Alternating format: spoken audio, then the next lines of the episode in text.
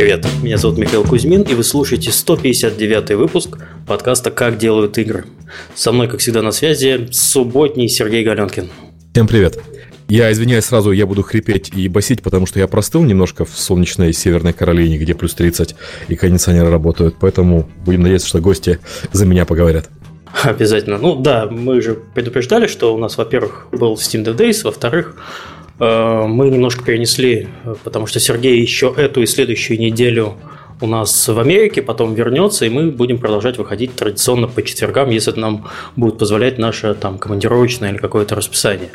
Вот, а давай представим наших гостей. Это наш старый добрый Олег Чумаков, но Олег Чумаков теперь уже Эм, не совсем из компании Nival, а он сейчас CEO компании Luden.io. Если вы следите за новостями, мы это также обсуждали. Э, компания получила недавно хорошие инвестиции. Компания полностью занимается VR-играми. Привет, Олег. Здравствуйте. Для, для SEO ты как-то говоришь как программист. Ну, а что, стул, стул переставил, теперь название другое. Хорошо. А второй гость, гость у нас Ник Атамас, или Атамас, я, к сожалению, не помню э, правильное ударение. Э, сеньор-программер из Epic Games. Привет, Ник. Привет.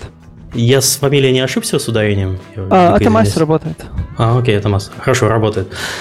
Я немножко объясню. Ник уже где-то лет 25, наверное, живет в Америке, в, в Сиэтле. Мы его встретили не то чтобы случайно, Сергей с ним давно знаком по работе, в переписке, но только тогда, когда мы зашли в офис и начали пробовать э, демку их последней э, VR-игры, мы с удивлением обнаружили, что Ник говорит по-русски, и причем очень неплохо, но и, и первое, что вам пришло в голову, пригласить его в подкаст и пообщаться по VR. Это, это был сейчас... очень забавный на самом деле момент, потому что э, мы зашли в офис, там были Дима, э, наш э, спец по бэкэнду, был Макс э, из э, Valve, э, из э, украинец, Миша, я и был Ник. И мы смеялись, что как бы вот очень много э, людей, а в субботу на работу пришли только русскоговорящие и один американец. Потом оказалось, что Ник тоже русскоговорящий.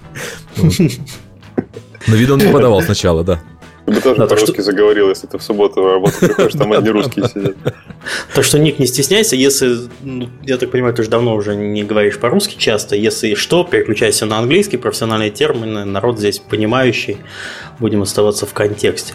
Хорошо, давайте э, традиционный наш блог по Патреону. Э, напоминаю, что нашу деятельность с Сергеем и с гостями можно поблагодарить э, с помощью системы Patreon, ссылка есть в описании. Э, за прошедшие полторы или почти две недели эм, нас поблагодарил Никита Гулин. Спасибо тебе большое. А также спасибо всем, кто продолжает это делать из месяца в месяц. Благодаря вашему, вашей поддержке мы развиваемся, растем и занимаемся всякими веселыми штуками. Да, спасибо. Большое спасибо. У нас сайт на подходе. На самом деле, если бы не, не поездка, мы бы даже, наверное, сайт показали чуть раньше. Но теперь подождите, скоро покажем. И э, традиционно наша любимые спонсоры. Подкаст приходит, выходит, выходит при поддержке Джина. Джин это сервис анонимного поиска работы для программистов. Если вы ищете работу, если вы ищете сотрудника, то Джин обойдется вам дешевле и сработает быстрее, чем профессиональный рекрутер. Если же ты ищешь работу, то после размещения резюме в Джин тебе будут писать сами компании с предложениями. А ты сам выберешь, с кем связаться, кому открыть свои личные данные. Джина можно найти по адресу jenny.co или galenkin.com касая magic. Еще раз, jenny.co или galenkin.com касая magic. А, также подкаст э, приходит, господи, Серега, что ж ты что ж не сбиваешь? Подкаст выходит э, при поддержке компании Костик Playx. нам приходит, в Костик нам приходит. Playx нам приходит, хорошо, праздник. Господи, нас потом... С нами перестанут вообще контракты рекламные подписывать, Серега, что мы несем. Playx входит в двадцатку крупнейших мобильных издателей в мире. Сотрудники компании работают удаленно из 70 городов, а также из офисов в Вологде, Санкт-Петербурге, Киеве и Петрозаводске. Если вам интересно участвовать в создании мировых хитов, приходите в Playx. На данный момент открыты более 50 вакансий. Подробнее на job.playx.ru. А, и, кстати, чтобы два раза не вставать, на следующей неделе у нас будет подкаст про а, как, как это правильно сказать, про управление быстрым ростом компании. И у нас э, будет Дима из PlayX, будут рассказывать, как они справлялись с быстрым ростом, а также у нас будет Алла Васильева, которая раньше работала в компании Wargaming в Минском офисе. Ну, наверное, Сергей больше про нее рассказывает, он больше знает. Сергей? Сергей? Алло? Э, у меня что-то со связью? Нет, Сереги нет, у меня тоже пропал. Серега, Серега пропал. Вот, в общем, будет э, Дима и будет Алла. Будем разговаривать про такие про большие штуки, когда у вас случайно на этой неделе было 10 человек, а на следующей неделе раз, и у вас там 150 человек. И что с этим делать? Как когда идешь по коридору, а половину сотрудников даже большую часть ты не Ребят, знаешь. я так шутил, шутил все это время. Меня не слышали, оказывается, микрофон включился, извините. Да. Окей, все. Давай сначала расскажем про то, как мы съездили в Сиэтл. Кто-то вернулся, кто-то кто оттуда нет. Ты вообще там не скучаешь по германским березкам-то? Ты знаешь, э, совершенно не скучаю по германским березкам, потому что в, ну, в Северной Королеве плюс 30, а в Сиэтле тоже, в принципе, не- неплохая была погода. У нас сегодня снег пошел. Отлично. А, Но я простыл именно здесь, а не в Сиэтле и не в Берлине, потому что кондиционеры. Steam Dev Days. Я, на самом деле, немножко уже писал про про это в Твиттере, и не только я, и на DTF была по этому поводу публикация. Э, Steam Dev Days в этом году оказался немножко разочаровывающим, потому что в этот раз... Потому что Гейба не вынесли на Ну да, сцену. во-первых, не было Гейба. Эм, С ним не получилось сфотографироваться, все расстроены, э, в расстроенных чувствах. Но главное, Valve в этот раз э, особо ничего не рассказывала. То есть в прошлый раз, когда Да. они делали первый Steam Dev Days в 2014 году, они достаточно откровенно говорили про цифры, про планы и про все остальное.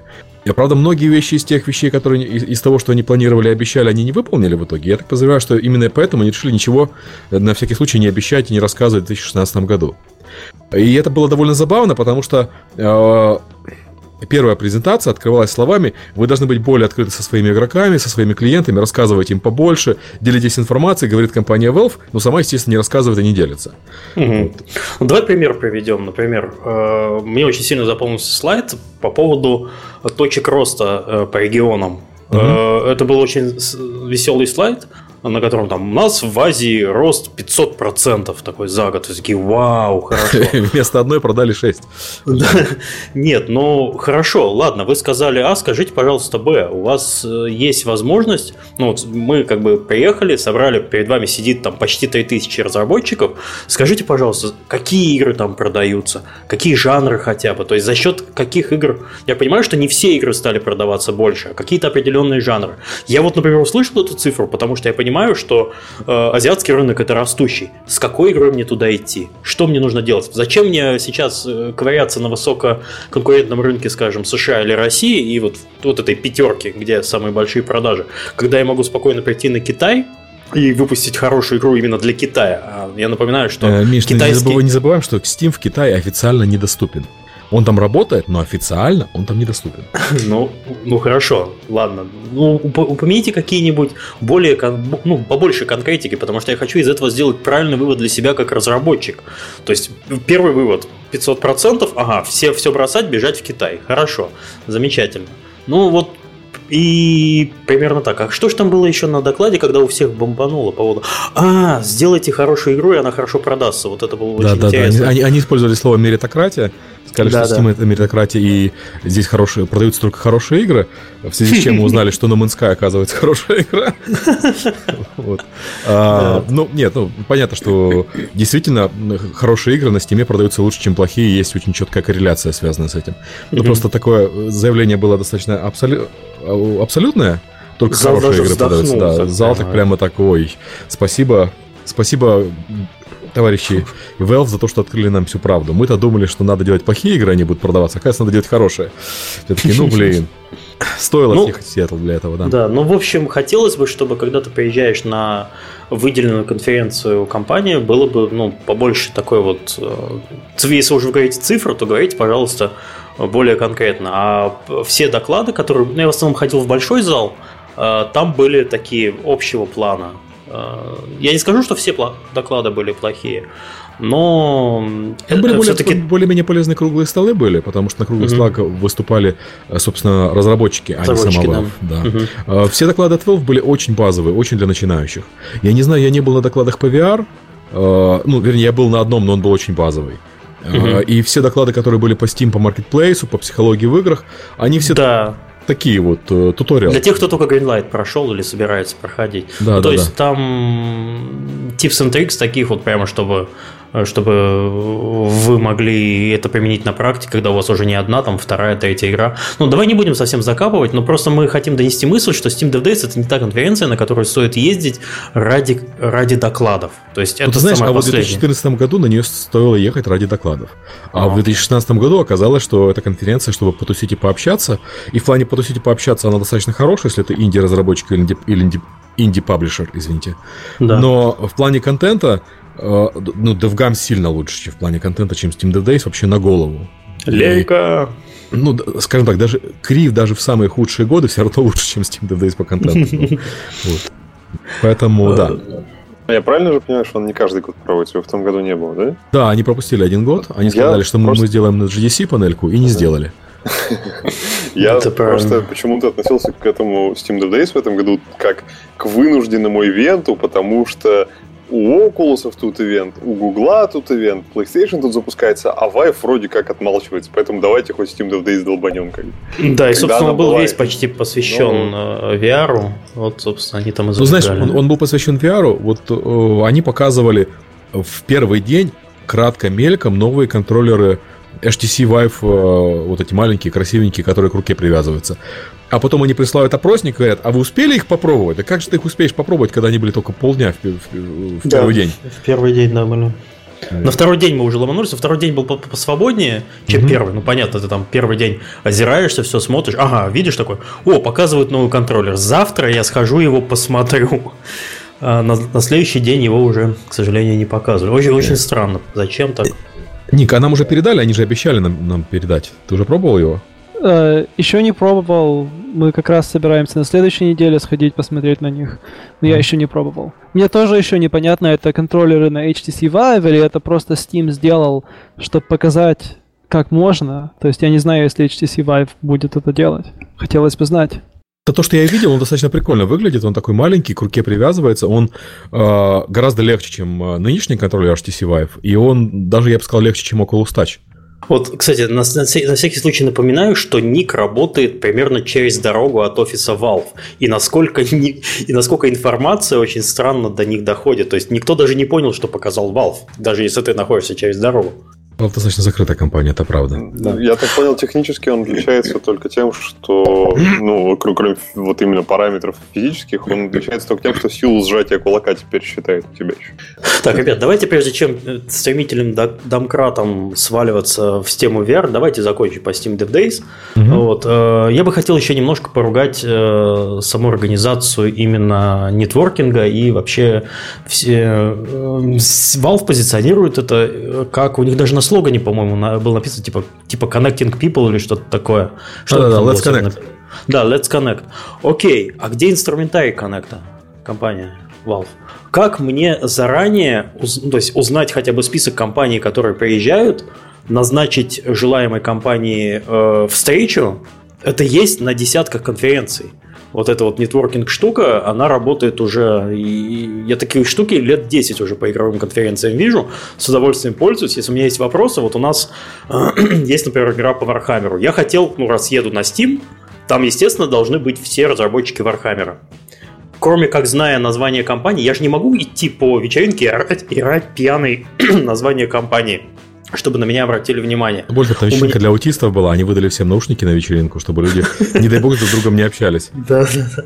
Нет, ну то есть, э, хорошо, если вы, если вы пишете в названии Let's Connect, то, пожалуйста, дайте мне инструментарий, чтобы я заранее спокойно э, раскидывал приглашение, я хочу с вами пообщаться. Я не буду делать Ctrl-A и э, выставлять всем галочки, это, это невозможно. Но мне нужно всего там ну, 5-10 компаний, с которыми я хотел бы пообщаться, но которые делают похожие проекты. Я, может быть, я видел, как они делают маркетинг на на запуске своих проектов. У меня есть вопросы.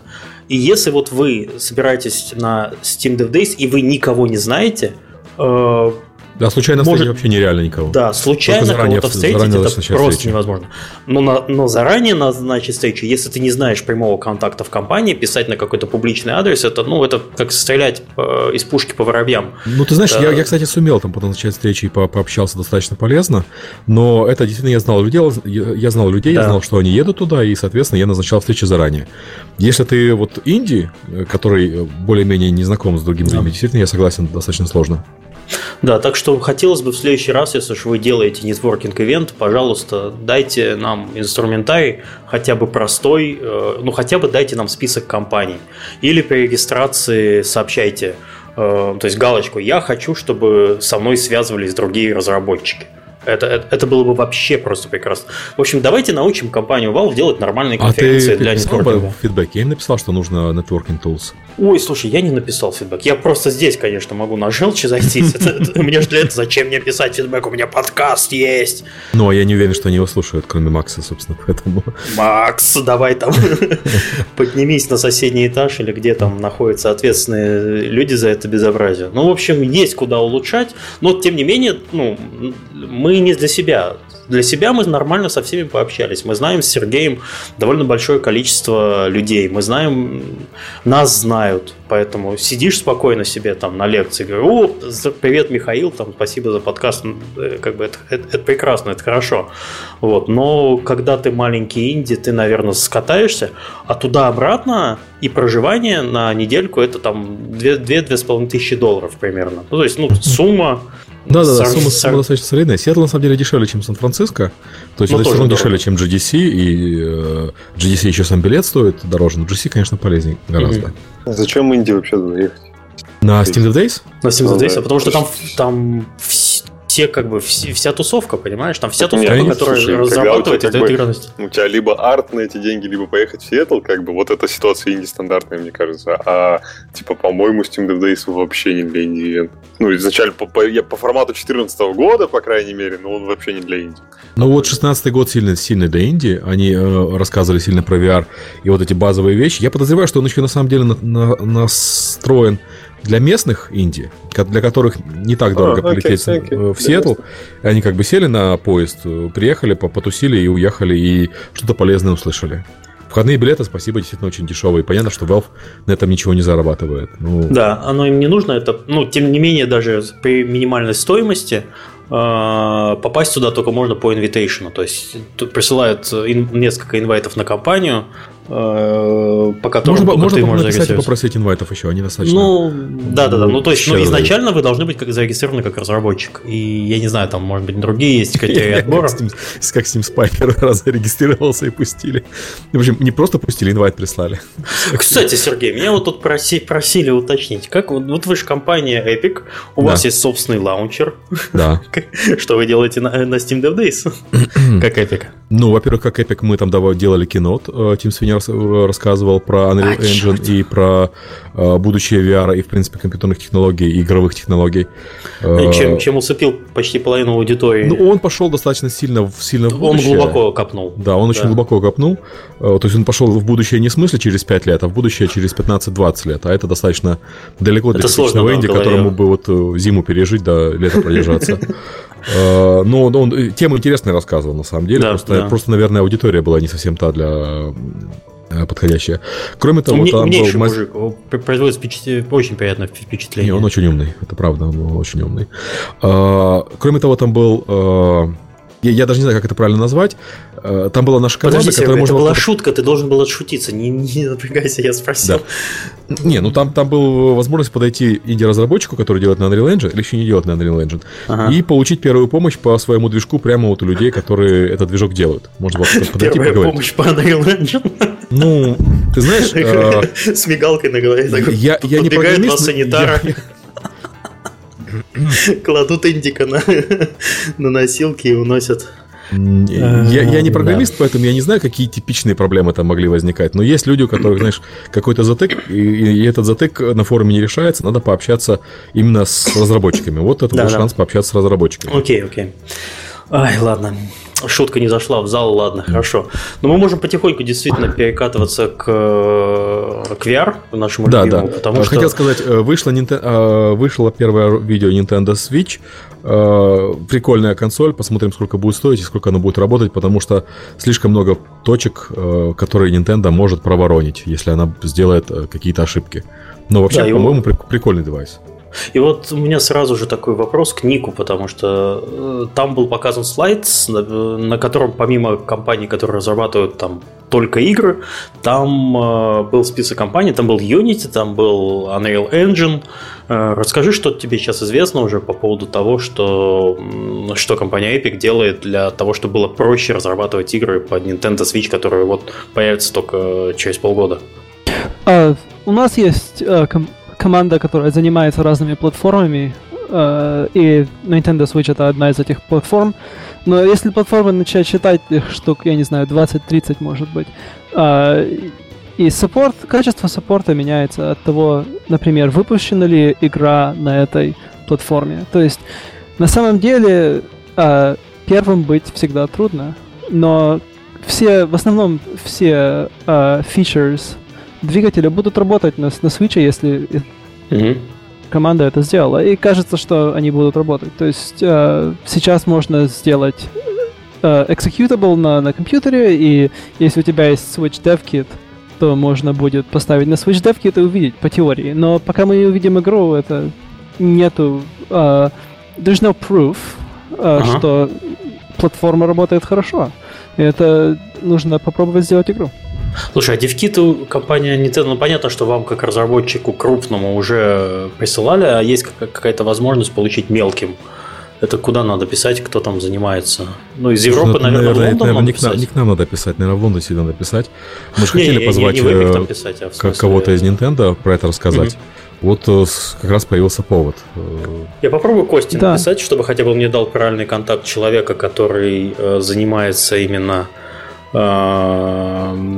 общение с разработчиками. Потому что я напоминаю, что разработка под предыдущие консоли Nintendo всегда была по NNS. Это полный вообще кошмар. Да. И это так, и... это так и происходит у нас. То есть, это если есть у нас DevKit, то он закрыт за дверью, и те люди, которые могут про это знать, они подписывают NDA обычно. Угу. Вот, так что очень хотелось бы надеяться, что под новую консоль, которая, а, если вы посмотрели ролик, э, тизер, а, это как, как правильно, тизер анонса или что? Или что? Ну, это был тизер? на самом деле рекламный ролик. Почему? Это да, был не тизер, это окей, был честный рекламный ролик. Честный рекламный ролик, э, в котором мы показали основные возможности консоли, что вы можете убрать с собой, э, раздавать геймпады, party gaming и так далее и тому подобное. И вот хотел, хотелось бы, чтобы под эту консоль было с минимальными потерями, с минимальными э, сложностями делать хотя бы какие-то кроссплатформенные решения. И, или тогда Nintendo не сможет набрать какую-то большую критичную массу по разработчикам и опять и опять там будет только Марио. Ну, Марио. Я, конечно, утрирую, но продуктов... Ну, на... слушай, там будет Зельда и Метроид, и, собственно, ну, этого, этого хватит, чтобы ее купили. Не, понимаешь, это, это хватит, чтобы ее купили, и чтобы купили игру от самой Nintendo, это хорошо, но хочется, чтобы консоль как бы жила, и потому что она все-таки в какой-то степени она конкурирует с уже существующим поколением. А, консоли. Да, разумеется, разумеется. Вот. И чтобы побеждать, нужно больше продуктов. И вот мне хочется, чтобы это было проще по разработке. Поэтому я этим вопросом в ближайшее время займусь, попробую связаться. Может быть, если что-то так узнаю, расскажу. Вот, потому что ну, Кстати, на самом деле нам интересно, потому что у нас компания в основном занимается мобильными играми, проекты небольшие, а небольшие и казуальные, и в принципе, платформа Nintendo очень хорошо подходит под проекты с яркой графикой, казуальным геймплеем и рассчитанной на такую, как бы... Да, да, Миша, на... самое, самое место для Вархаммера. Ну, слушай, ну не Вархаммером единым, с казуальным Вархаммером. У нас не только. С поняшками. Хочется, ну, хочется верить, что Nintendo наконец-то повернулась не только пятой точкой к маленьким разработчикам. Хотя вот если читать там статьи, там Shovel Knight, например, очень неплохо продался на Nintendo 3DS и так далее, и так далее, но все-таки все жалуются разработчики. Когда мы э, все тут встречались с Алексом Нечепорчиком из Tiny Build, он очень жаловался на сроки по разработке под существующие консоли Nintendo, и это очень-очень тяжело. Да, потому что да. под Sony уже, уже под Sony сложно делать, и под Microsoft. А Nintendo это следующий уровень, это такой босс э, угу. разработки. Давайте к VR переходить потихоньку. Да, мы все, уже полчаса про новости трендим. Э, народ просит тему. А, тему, тему. Да. Главное, э, что у нас произошло с VR, э, собственно, не считая Steam Dev Days, это у нас появился, э, вышел PlayStation VR, и первые продажи у него достаточно, достаточно приличные.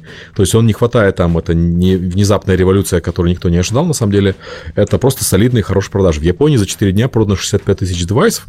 Это очень солидный результат для Японии. То есть, опять-таки, не там сверхреволюция, не распродано за 5 минут, но очень-очень позитивно. Но это только в одной Японии больше, чем чуть ли Oculus они продали. Oculus 70 тысяч, по-моему. Не, Oculus да, побольше. Oculus уже побольше, но на самом деле же не сильно больше. Oculus типа что-то порядка 80 тысяч продано. А, релизного, да, релизного, да. там под 140, если с девкитами да. считать, что 250 Oculus и Vive там по 200, ну, короче. Ну, так и есть, да, вот Oculus и Vive 250 сейчас в сумме, но чуть-чуть больше уже, уже порядка 300, 300 чем-то тысяч. И есть такое ощущение, что если э, японский результат, э, кстати, экстраполировать на Штаты, где они вроде хорошо продаются, так, по ощущениям, и на Европу, где я не знаю, как они продаются, то они вполне могут 300 тысяч продать за первый месяц. Ну, да, они, они как бы уже не продали, потому что, ну, насколько я, я специально, когда запускали, они следил, что на Reddit происходит в день запуска, ну, смотреть, какие отзывы, как народ вообще воспринимать mm-hmm. начал. Ну, в общем, Best Buy был пустой в первую же ночь. Предзаказы... Это где Best Buy? Это важное отличие. Best Buy же не один в Америке. А, вот это я не знаю, я, я писал, видел, что чуваки не могли, ну, как бы, месседжи были примерно такие, что я не могу заказать нигде, даже на Best Buy. Типа, вот таких я много сообщений видел, что, типа, балалайка надо было предзаказ делать, потому что не могу купить. Мне вот, вот местные американские товарищи рассказали про этот, этот феномен все распродано, к сожалению, слишком поздно Миша уже не купил, э, не успел свой iPhone купить ага. в Штатах, но я мне, мне рассказали. Я его купил в Амстердаме в итоге. Молодец, все правильно сделал. В Амстердаме самое, самое место для покупки седьмых айфонов. А, в Америке э, люди идут в э, супермаркеты, которые большие, то есть в Best Buy, uh-huh. которые более-менее крупные. Если ты пойдешь, подъедешь на, на 50 километров от города и пойдешь в Best Buy, который находится в небольшом городке, ты купишь все, что захочешь. Мне вот так okay. рассказали про, про все абсолютно. То есть я думаю, что это вот феномен э, Best Buy в большом городе. Окей, okay, я понял. Ну, возможно. Ну, в общем, в России точно улетели все. Ну, там в России какие-то копейки их было, да, там тысячи две, что ли, их было. Да, я даже слышал, что Э, Sony не запускает массированную пока рекламную кампанию в России по PSVR, ну то есть она не раздает активно девайсы блогерам, ну как обычно они это делают, потому что не нужно, потому что продали абсолютно все.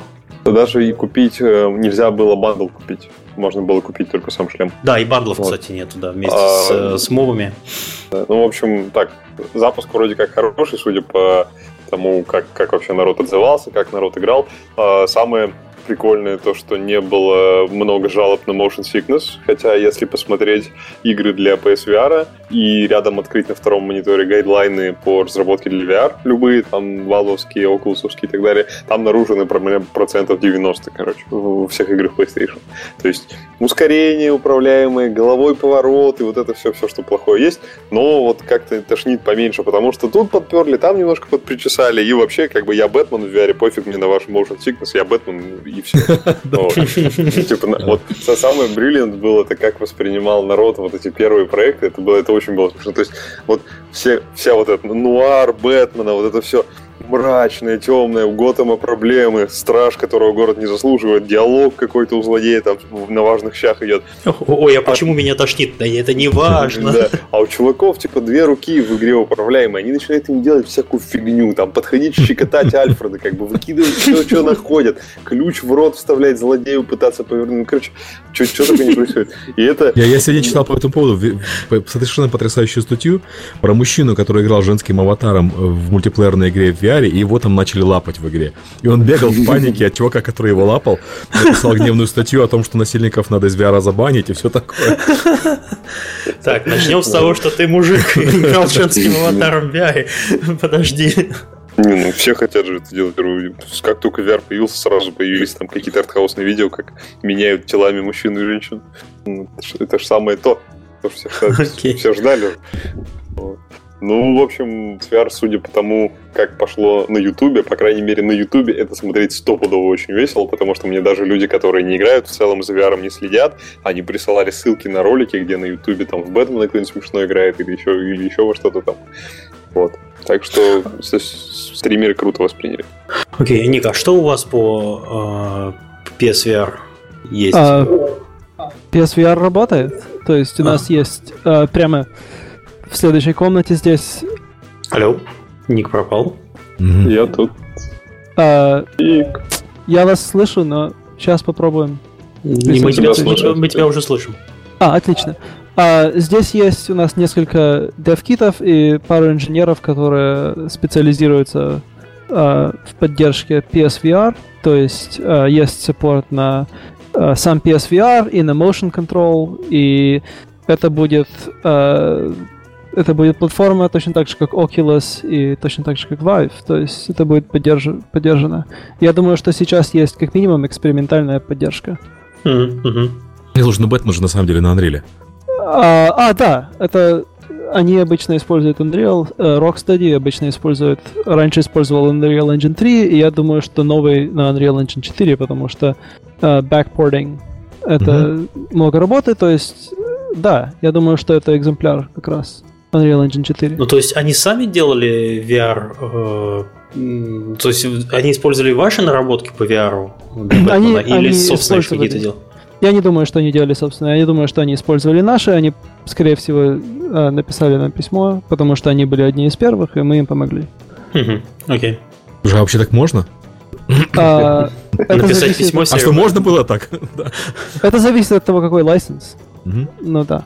Я так понимаю, что Олег сейчас призадумался сразу. А что мне призадумываться? У нас, э, ну, типа, на PSVR мы давно смотрим косо, но э, к тому моменту, когда мы захотим на него уже запускаться и доделаем то, что делаем, уже с поддержкой официальной проблем не будет, я уверен.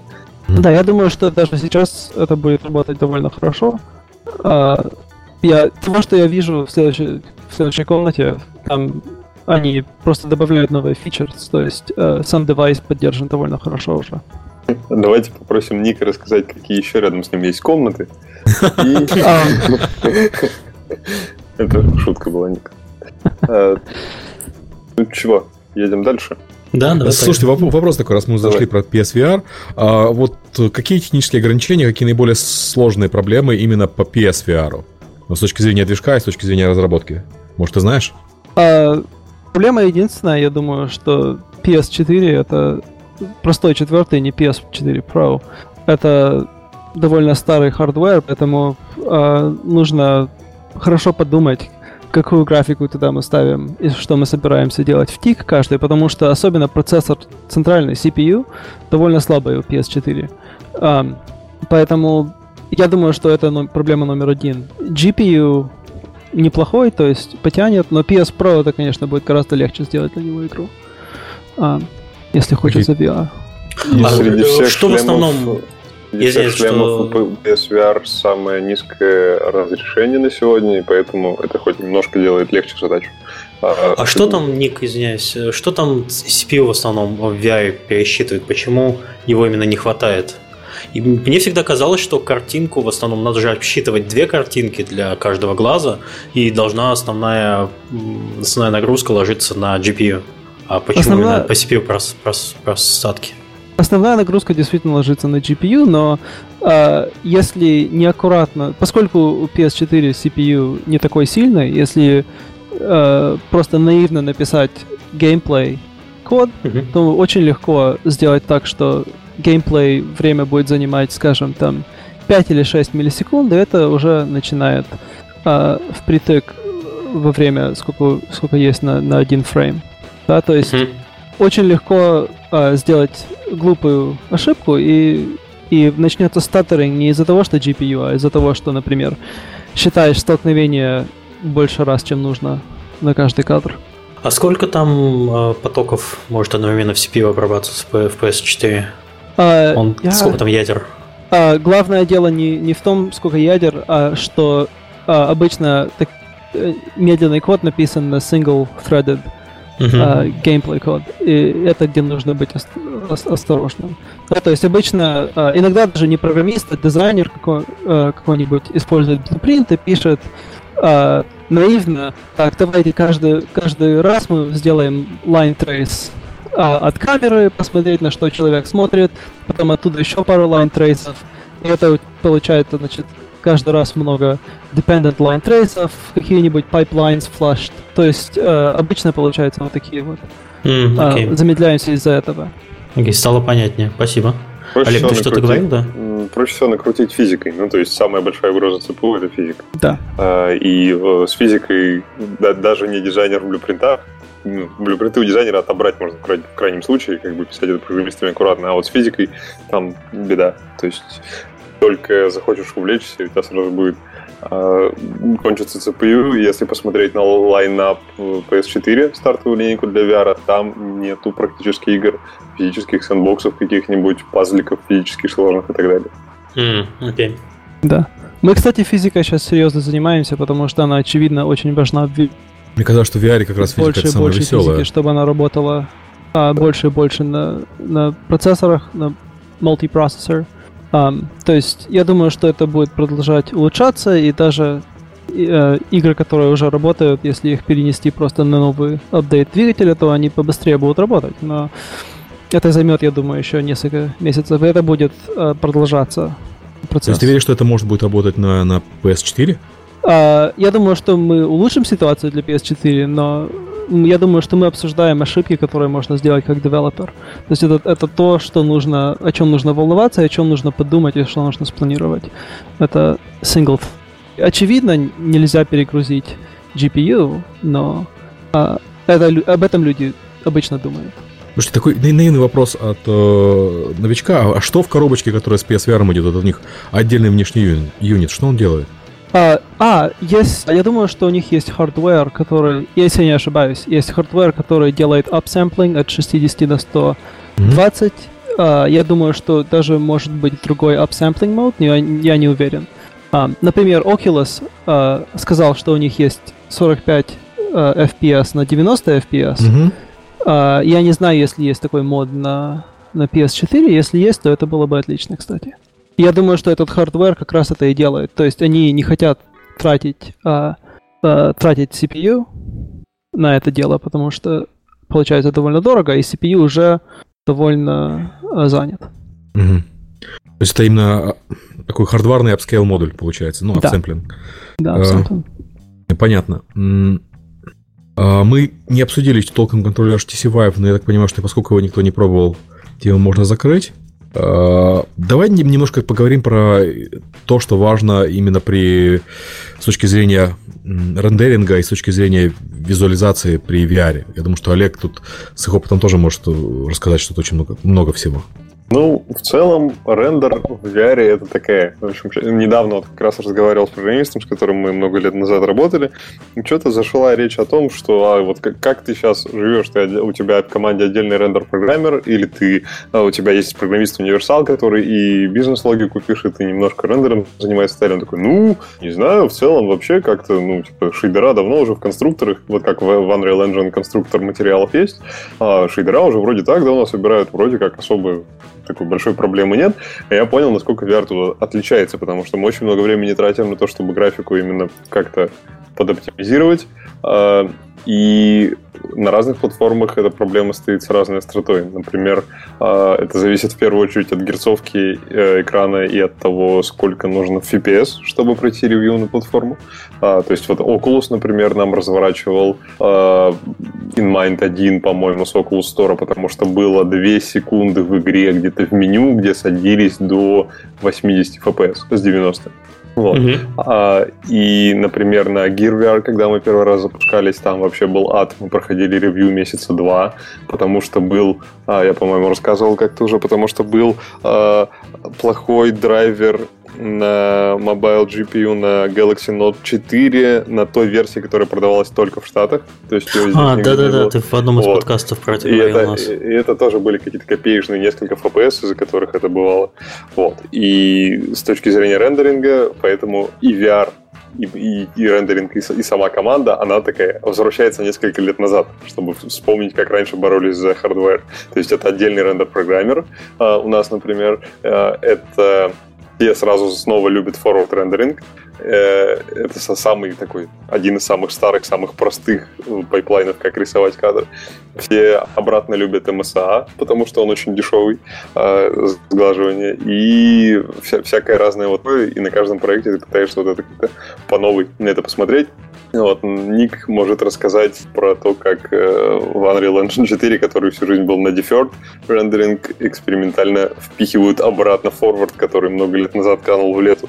А, да, мы действительно сделали forward. А, это было сделано после того, как Oculus сделал свой эксперимент, эксперимент с Clustered так, Forward. Давайте для немножко людей, которые не понимают, что такое deferred forward, что, что это такое?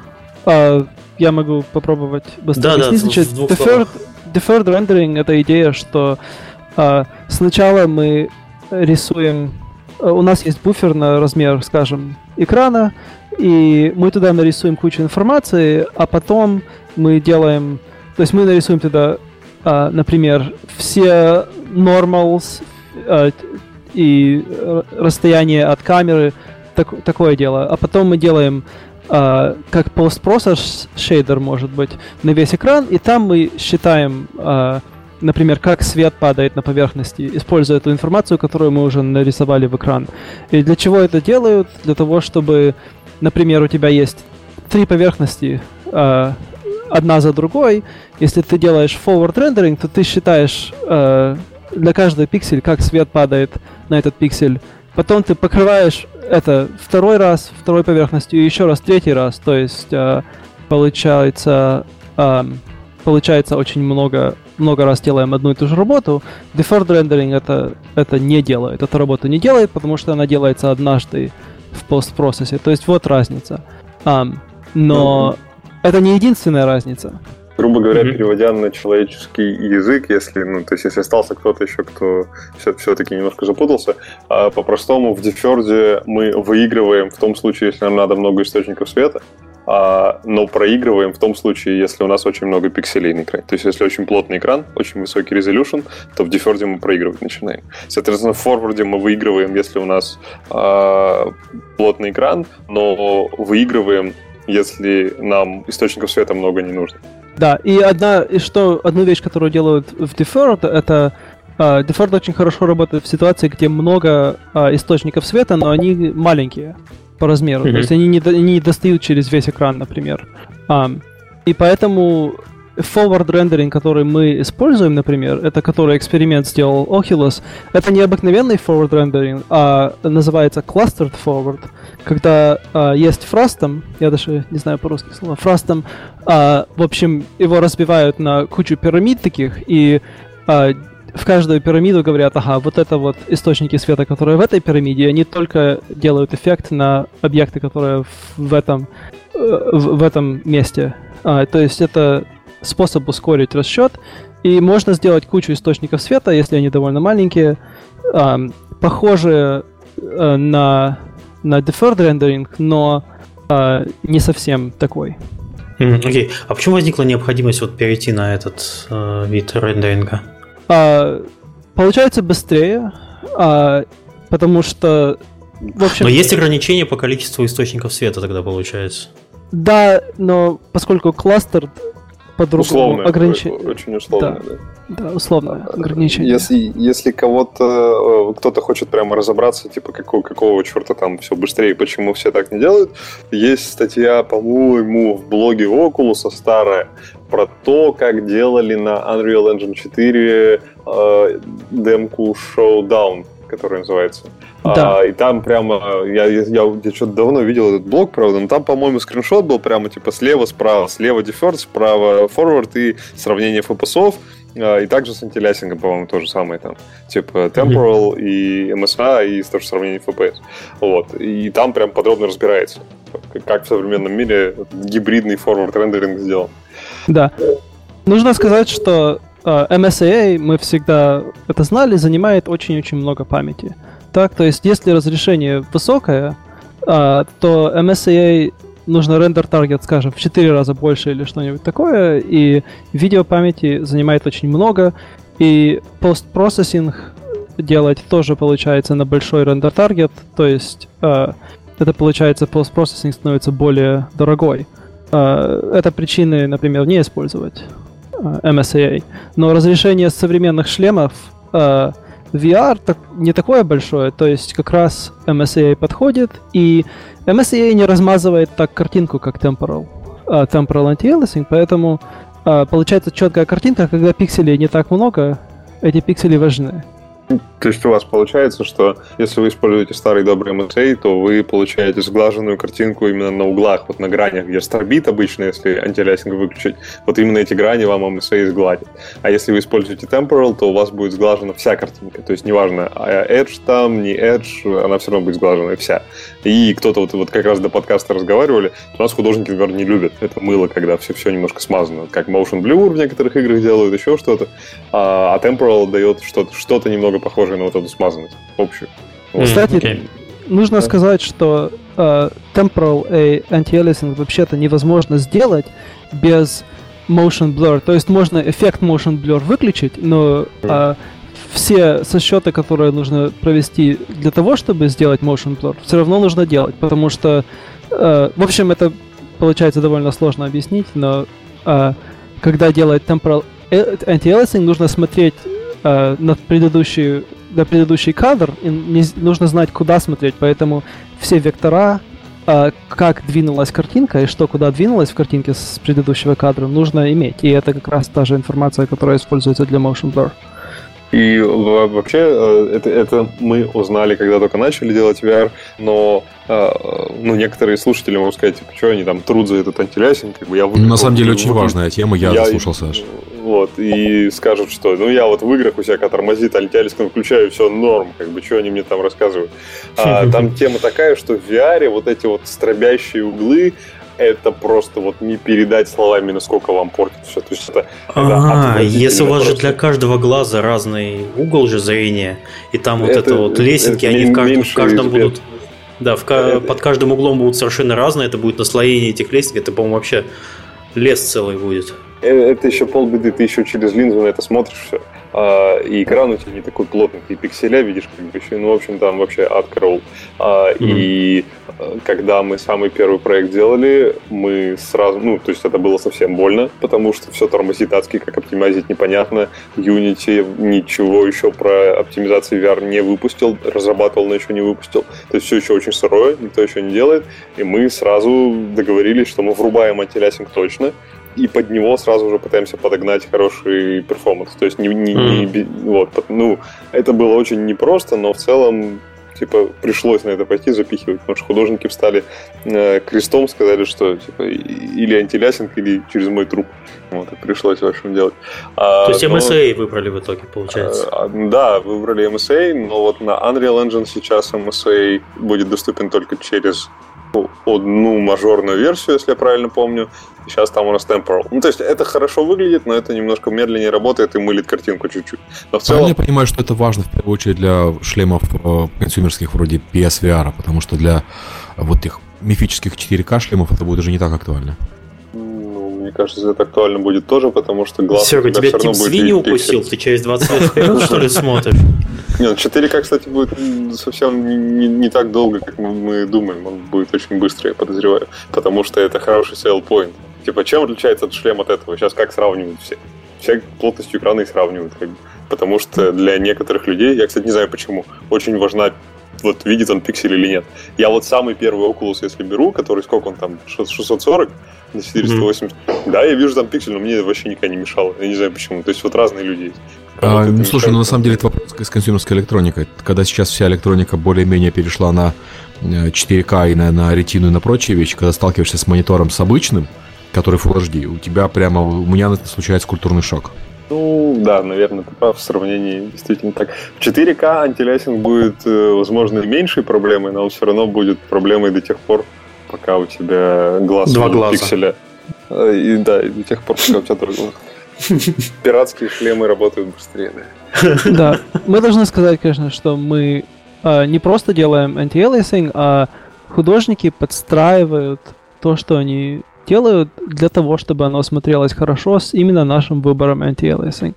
То есть, например, есть понятие specular aliasing, это когда, если отбрасывает свет маленький уголок где-то, то есть если ты поворачиваешься и как раз тебе отбрасывает в глаз свет, то это может случиться в один глаз, а не в, а не в другой, и тогда картинка получается очень странная, и это э, или тошнит, или делает неприятно. То есть мы как раз строим наш, наши, всю нашу игру для того, чтобы это минимизировать, и чтобы aliasing был не так видно. Это значит, мы делаем материалы даже иногда, которые, когда они уходят в таль, они мали- маленькие детали специально убирают но вот в жизни же это возможно, что тебе какой-то блик попадает в один глаз, и ты с этим нормально справляешься. Ты практически глаз закрываешь, когда у тебя блик попадает. А, ну... Да, это в жизни возможно, но а, поскольку aliasing происходит, то результаты э, в шлеме VR как раз очень другие. А, угу. Получается, что а, один пиксель загорается на полную, а, а потом через секунду или через даже на следующий кадр а он становится полностью черный, и даже можно попасть в ситуацию, где это а, через кадр он полностью яркий, потом полностью черный, и это в настоящей жизни не происходит. Это в настоящей жизни произойдет, если ты через сетчатку такую смотришь, а, а, так сеть для комаров поставил на окно и смотришь на яркий свет. Это получается именно такой же результат. Угу. И Собственно, тот самый эффект, который описывают на старых, э, и в том числе на PSVR шлемах, это вот скриндор эффект. Вот это он да. как раз и есть. Да. Скриндор это довольно неприятно, и когда мы говорим про размер пикселей, мы должны, конечно, сказать, что расстояние между пикселями, как раз этот скриндор эффект, это тоже довольно важно. А, мне кажется, что на PSVR современном это как раз очень хорошо. На Vive это похуже эффект. Э, Oculus где-то в середине, я думаю. Давайте, прежде чем дальше обсуждать какие-то технические детали, может быть, Николай, раз ты, ты расскажешь про вашу игру Recall. Ну, на самом деле, для слушателей сейчас, если кто-то слушает записи, поставьте на паузу, сходите на YouTube, посмотрите хотя бы трейлер, и, может быть, если есть уже какие-то летсплеи, ну, трейлер никакой понять... вообще по нее с игрой. Я, у нас очень классные трейлеры, но это вообще совсем не то. Это да. проблема с трейлером для Если найдете летсплей, лучше посмотрите, потому что дальше будет немножко непонятно, э, что мы будем обсуждать. Видимо, на основе э, вот этой демки мы будем дальнейшие штуки обсуждать, потому что дальше у нас пойдет по физике, по столкновениям и так далее. Лучше это на каком-то конкретном примере. Расскажи, Коль. Да, э, давай, давайте скажем про про Robo Recall, мы делаем игру Robo Recall, эта игра сделана именно для, для VR, это, то есть нужно, чтобы были тач-контроллеры, и сейчас игра сделана э, специально на Oculus. Э, то есть как только тач-контроллеры выходят, и э, в первой, первой четверти 2017 года можно будет э, пойти эту игру скрузить свободно на Oculus э, Store.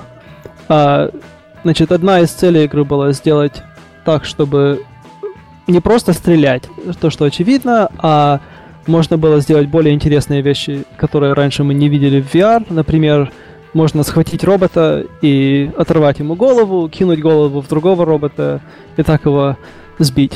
Значит, и игра построена на том, что мы смешиваем э, это и, и значит, стреляние из разных оружий. Э, Почему мы ее делаем? Мы, у нас пару причин для этого. Номер один, мы хотели показать себе и другим, что возможно в VR. А вторая причина, и это очень важно для нашего двигателя, это сделать игру и доказать себе, что мы действительно можем закончить настоящую игру, полную, в которой там 10 часов или 20 часов игры. Я не знаю, сколько получится, когда игра будет закончена. А, что это мы можем выпустить, что это бежит под правильным you know, FPS у нас 120 или 90, или сколько нужно, и что это работает на компьютерах постарше, поновее и все такое. Uh, и, конечно, очень важно найти все приколы uh, в работе, в рендеринг, в физике, в, в том, как программировать это все. Выпустить хороший двигатель невозможно, пока ты не выпустил полную игру на этом двигателе. У нас несколько игр уже есть. У нас есть Fortnite, у нас есть, uh, у нас есть э, даже мобильные игры, у нас есть э, игры, Подсказываю, которые... Парагон. Paragon есть тоже. А, но на VR полной игры еще не было, и Robo Recall как раз а, э, нам здесь подходит для этого. А, мы как только начали разработку, мы сразу нашли а, кучу а, приколов и их начали чинить. Первый прикол это был рендеринг, и мы уже поговорили про а, Clustered Forward. Это а, метод, который мы выбрали. Наши, у нас есть команда Rendering Programmers, они интегрировали это в наш, э, наш двигатель, и это сейчас довольно хорошо интегрировано. Мы добавили MSAA к этому, э, и это, конечно, изменило качество игры. Это стало игра гораздо лучше смотрится, особенно на, на э, в, в VR. Конечно, на экране, на традиционном экране результат получается очень другой. Нужно смотреть через, через сам HMD. Um, вот, мы еще нашли кучу интересных э, деталей в том, как наша физика работает. Um, и здесь э, получается довольно, довольно сложно объяснить именно сами э, ситуации, но э, скажем так, когда ты получаешь э, двигатель новый и хочешь что-то построить, то хочется, чтобы очевидные вещи э, очевидно работали. А для VR и, и обычно эти вещи только работают после того, как ты постро... как мы как компания построили полную игру на этом. Um, и тогда мы нашли все вещи, которые кажутся, что очевидные, а на самом деле они совсем не очевидные. Uh, и мы сделали так, что они заработали. Так, и, значит, после того, как мы сделали Gears of War, построить игру как Gears of War довольно легко. Uh, после того, как мы делаем игру как Fortnite или Paragon, если мы там сделали, что человечек прыгает, что а, можно стрелять, что можно инвенторию сделать, а, что можно, чтобы user interface. А, все вот эти вот части мы сделали, мы делаем так, что это работает да более-менее очевидно. И что работает сразу быстро, а не нужно делать всякие трюки и черную магию, чтобы это заработало mm-hmm. а, неплохо. Вот. И это, это же самое мы делаем для VR, для физики сейчас. И мы нашли кучу, кучу а, деталей. Например, а, если есть иерархия э, компонентов, то э, двигать компонент, э, root компонент не делает sweep. Э, что, что, прости? Это сложно объяснить, и это термины специально для Unreal Engine 4, но раньше, в общем, физику бы не, физика не получилась на некоторых компонентах. И это было совсем бы не очевидно. Мы сделали, э, что можно сделать чек чекмарк, и это сразу работает, начинает работать как, как хотелось бы в VR.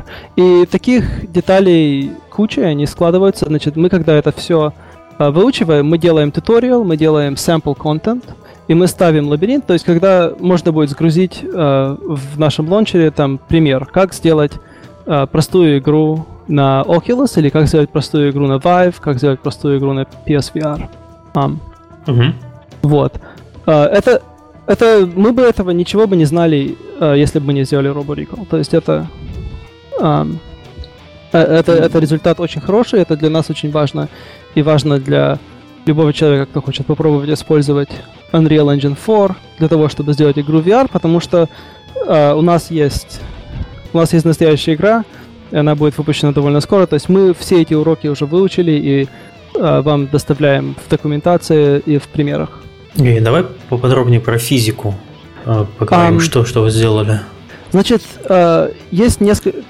Про физику так много можно сказать, но все получается довольно техническое. Да, ну, Первое, ну, давай, нужно... давай немножко, может, попроще на примере того, почему возникла необходимость э, доделывать физику и переделывать там модели. Ты, когда мы тогда в Сиэтле встречались, ты очень э, интересно рассказал про то, с какими проблемами вы столкнулись, потому что вот в игре Robo можно, например, э, разрывать роботов на части, и все это должно быть очень физично, они все разлетаются, очень прикольно выглядит. И как вы до этого дошли, что у вас там все модели были переделаны? А, да, первое, что мы сделали, мы полностью изменили, как мы делаем анимацию. А, да, вот обычно, обычно анимация, когда, например, робот бежит вперед, а, мы просто а, у нас как а, углы рук, ног и все такое, и мы просто играем это вперед по времени. Угол меняется, как время про- проходит. А, но это не работает, если ты хочешь схватить робота за руку. То есть рука должна рука не может продолжать менять угол, как, как записано, она должна отреагировать в физике. Um, и мы добавили э, новую опцию, называется Physical Animation, это физическая анимация. Э, все углы, все толчки переводятся в, э, в общем, физические толчки, физические ускорения и симулируются физикой. А потом, если э, ты хочешь схватить робота за руку, то он, он может продолжать э, анимацию как, как может, но получается, что рука не двигается, и получается, как будто бы робот бежит вперед, а ты его держишь за руку. И если ты хочешь потянуть сильно быстро, то можно руку оторвать и потом э, кинуть в робота. И это теперь полностью работает. То есть э, есть пример на который мы уже Да, напоминайте, что кто, кто не понимает, э, вы играете в VR, и вы видите свои руки, и как они взаимодействуют с объектами. То есть э, вы э, на, на motion контроллерах есть кнопка возможности взять, ну, grab она, по-моему, там называется, да, как? Да. Вот, она, по-моему, находится под безымянным пальцем, на контроле, ты ее, ты берешь просто какой-то объект, ты хватаешь робота, там есть специальные точки для хватания, э, вы, ты его берешь и начинаешь с ним физически взаимодействовать. И тебе должно быть казаться, что ты на самом деле делаешь это руками, потому что ты VR. И вот именно из-за вот этих проблем пришлось сделать вот такую физическую анимацию. Да, дело в том, что эта физическая анимация была раньше сделана еще не в одном двигателе. А, например, игры как а, GTA, Grand Theft Auto, это было сделано и в третьем, и в четвертом, и в пятом, и но это было не настолько важно и не настолько центрально. То есть, если игру бы можно было сделать без этого, и это все равно бы была хорошая игра.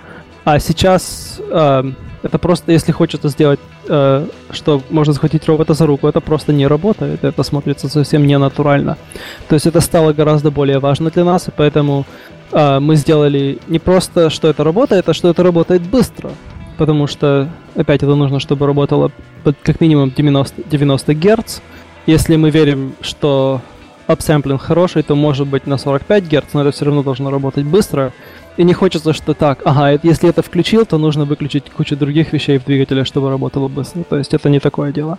Mm-hmm. Это мы оптимизации были сделаны, и я думаю, что продолжаются. А у вас никто считает их роботов GPU или CPU, вот эту анимацию физическую? А, физическая анимация должна быть сделана на CPU, а, но это происходит на, на другом на другом процессе, ну, другой thread. Okay. И, ну, в общем, когда вы переключили, ну, это раньше же было, я так понимаю, это просто кости были, которые считались да. на, на GPU. А, да. И вот вы GPU скининг выключили и перенесли все это на CPU. Вы, вы не сели в этот день по CPU так, что а нет. синхронизацию упали?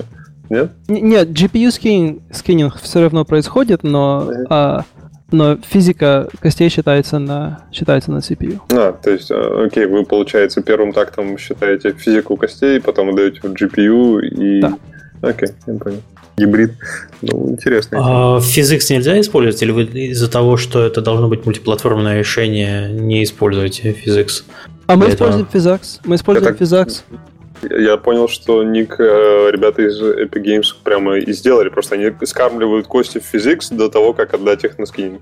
А, я думаю, что не совсем. Мы делаем...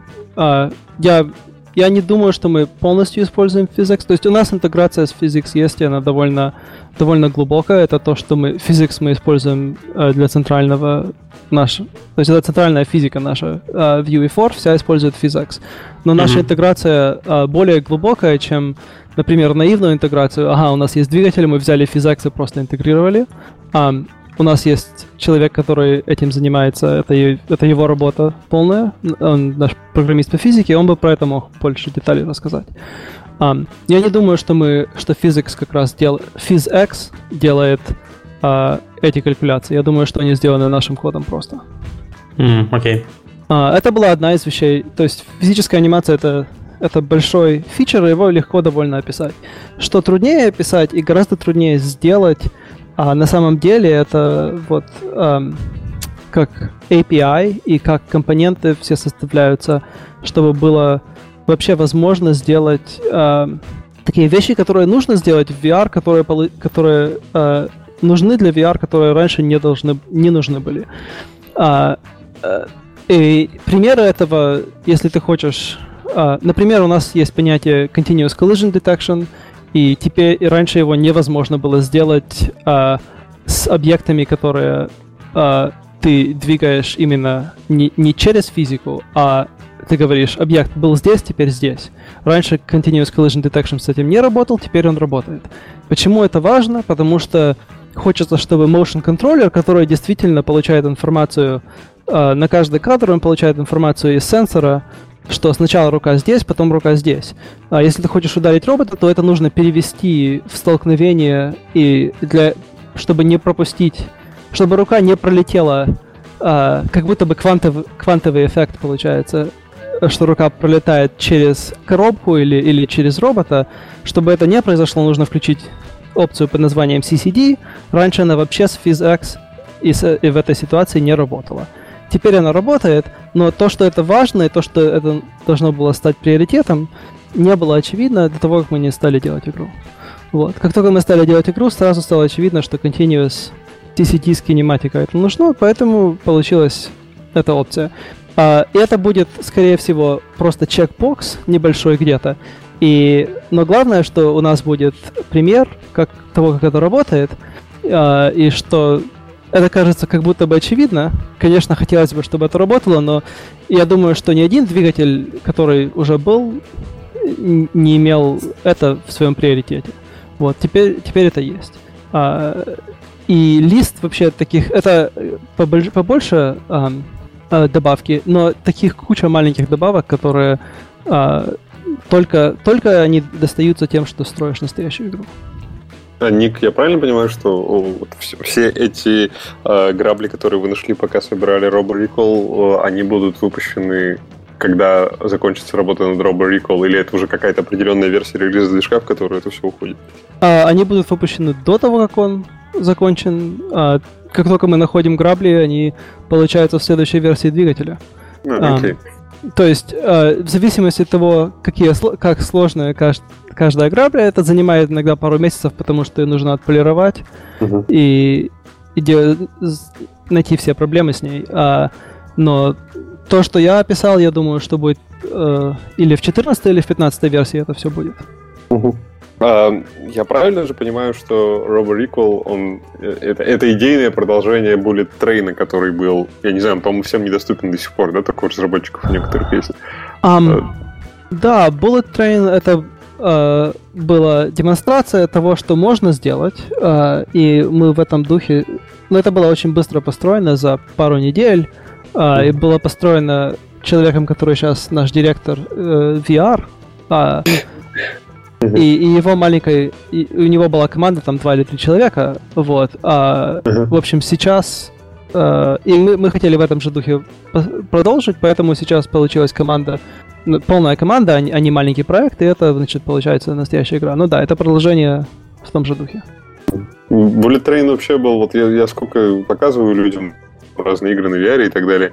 А Bullet Train, ну, вот, есть такой подкласс людей, которые в, шу- в шутеры очень любят поиграть, в стрелялки в VR.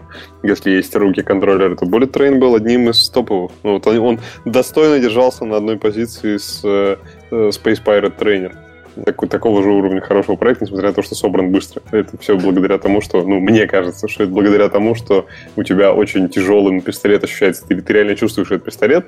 Ну, то есть, как бы, кто, кто если не пацаны из Epic Games, как бы правильную стрельбу должны делать. Ты в других VR-играх у тебя часто бывает, что у тебя нарисован огромный револьвер в руке, такой здоровый, там, не знаю, какого калибра, но огромный, он должен весить килограмм несколько у тебя в руке.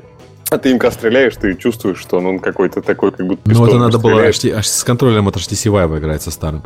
Олег, на самом деле, Rob э, Recall от uh, Bullet Train отличается на голову, просто небо и земля. То есть ну... тебе надо поиграть реально. Он очень, очень, да. очень сильно лучше. Но то, что Олег описал, я должен сказать, что это абсолютно правда про контроллер. То есть мы делаем кучу маленьких трюков, э, чтобы чувствовался э, пистолет или или э, револьвер или что-нибудь, какое-нибудь другое оружие, чтобы чувствовалось, что у него есть вес.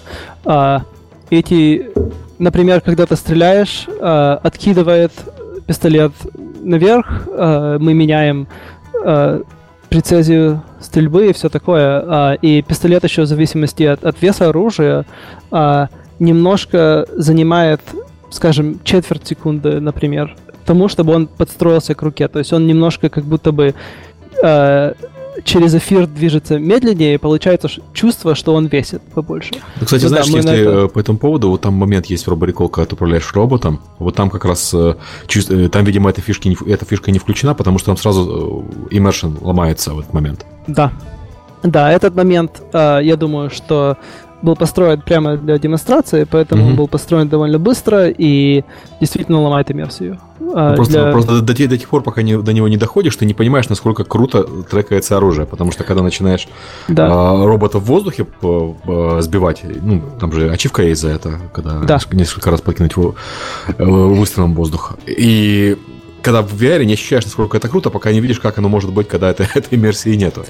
Да, это действительно правда. А, получается настолько натурально, что а, если не увидеть, как это, когда, когда эта вся работа не сделана, чтобы эта иммерсия была, то а, это будет не очевидно, ск- сколько это занимает время и работы. В общем, а, ну, у нас будут примеры, чтобы, что можно это все будет... Поскольку мы это уже сделали, а, это будет довольно натурально сделать э, легко. Я думаю, что после того, как мы посмотрите наш, на наши примеры и нашу документацию, э, Будем надеяться, что она в следующей э, версии двигателя или, или в 14 или в 15. Будем надеяться, но я точно не могу сказать. Может, такой вопрос по поводу... Я, я извиняюсь, э, мы, мы еще не обсудили э, вопрос, как отслеживать э, мили всякие события. Там столкновения, пересечения и прочие вещи. Да, да, значит, э, во-первых, Continuous Collision Detection, который я писал раньше, помогает очень сильно.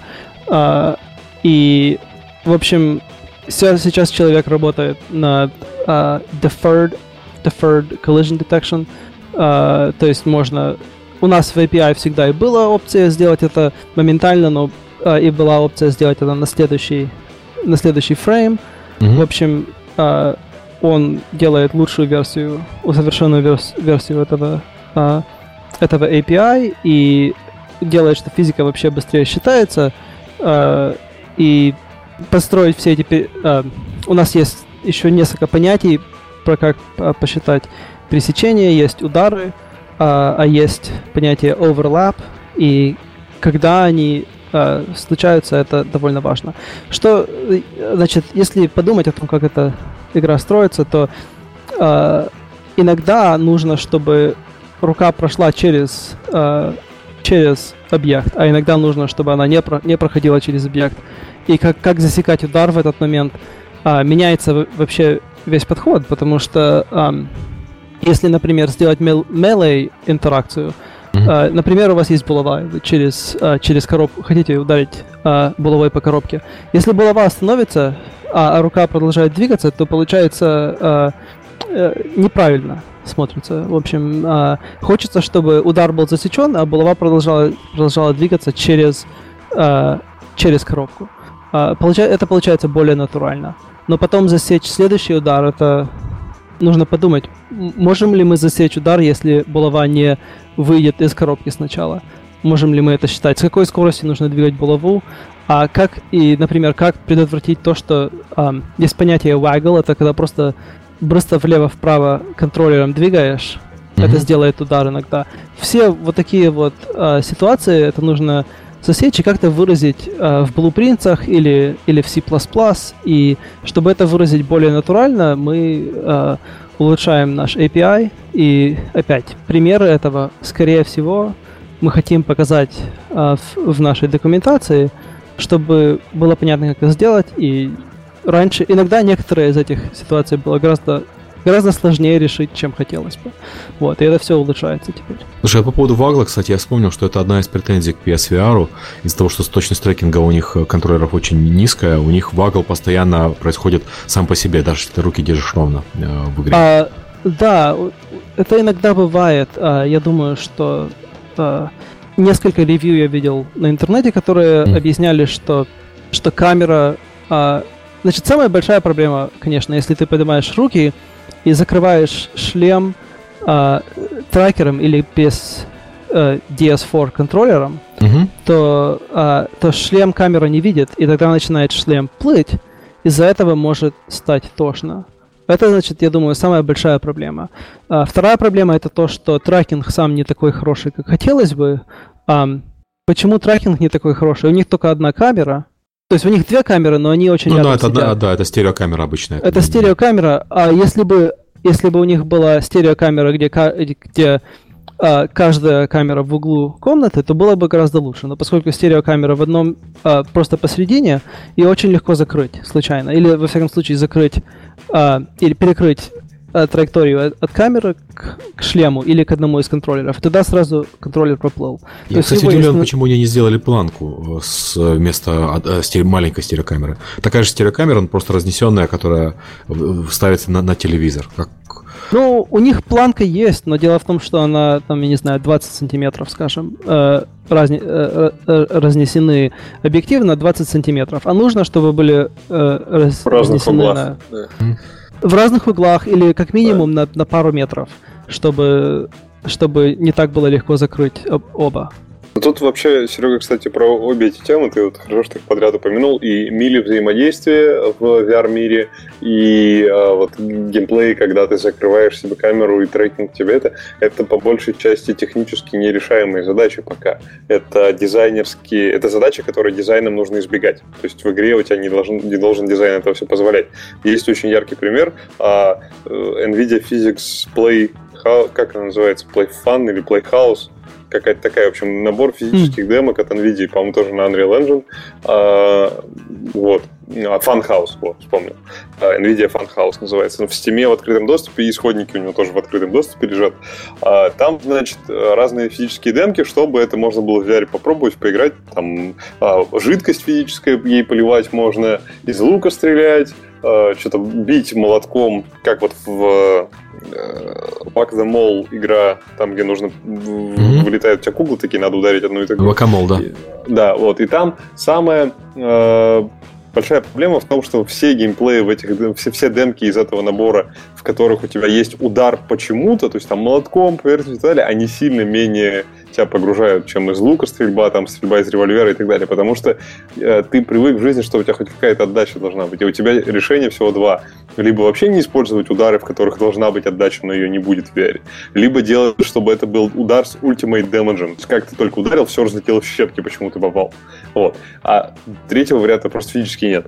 И ни одной ну, игры я не видел, в которой это решено, потому что ну, все равно отдачу в VR не сделаешь такую, как от физической поверхности. И лучше этого избегать стараться. Так же, как геймплей, в котором тебе надо руки держать высоко, то есть перед шлемом. Какой-нибудь бокс там или еще что-то.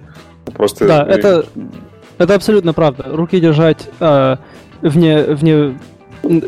Перед лицом это не просто не просто из трахи, э, не просто проблема трекинга получается, а руки устают очень быстро. И через, не знаю, полчаса игры приходится перестать. И это может быть не, не хорошо, если ты хочешь, чтобы в твою игру продолжали играть. Um, насчет ударов, я думаю, что я видел пару э, экземпляров того, как сделано это было довольно хорошо. То есть контроллер вибрирует, звук хороший, Uh, они делают, uh, делает uh, разработчик игры щепки или uh, particle system, чтобы по-настоящему продать этот удар. Uh, и работает неплохо, очевидно, и иногда даже хорошо получается, но это очевидно, что на это ушло куча работы. И итераций много.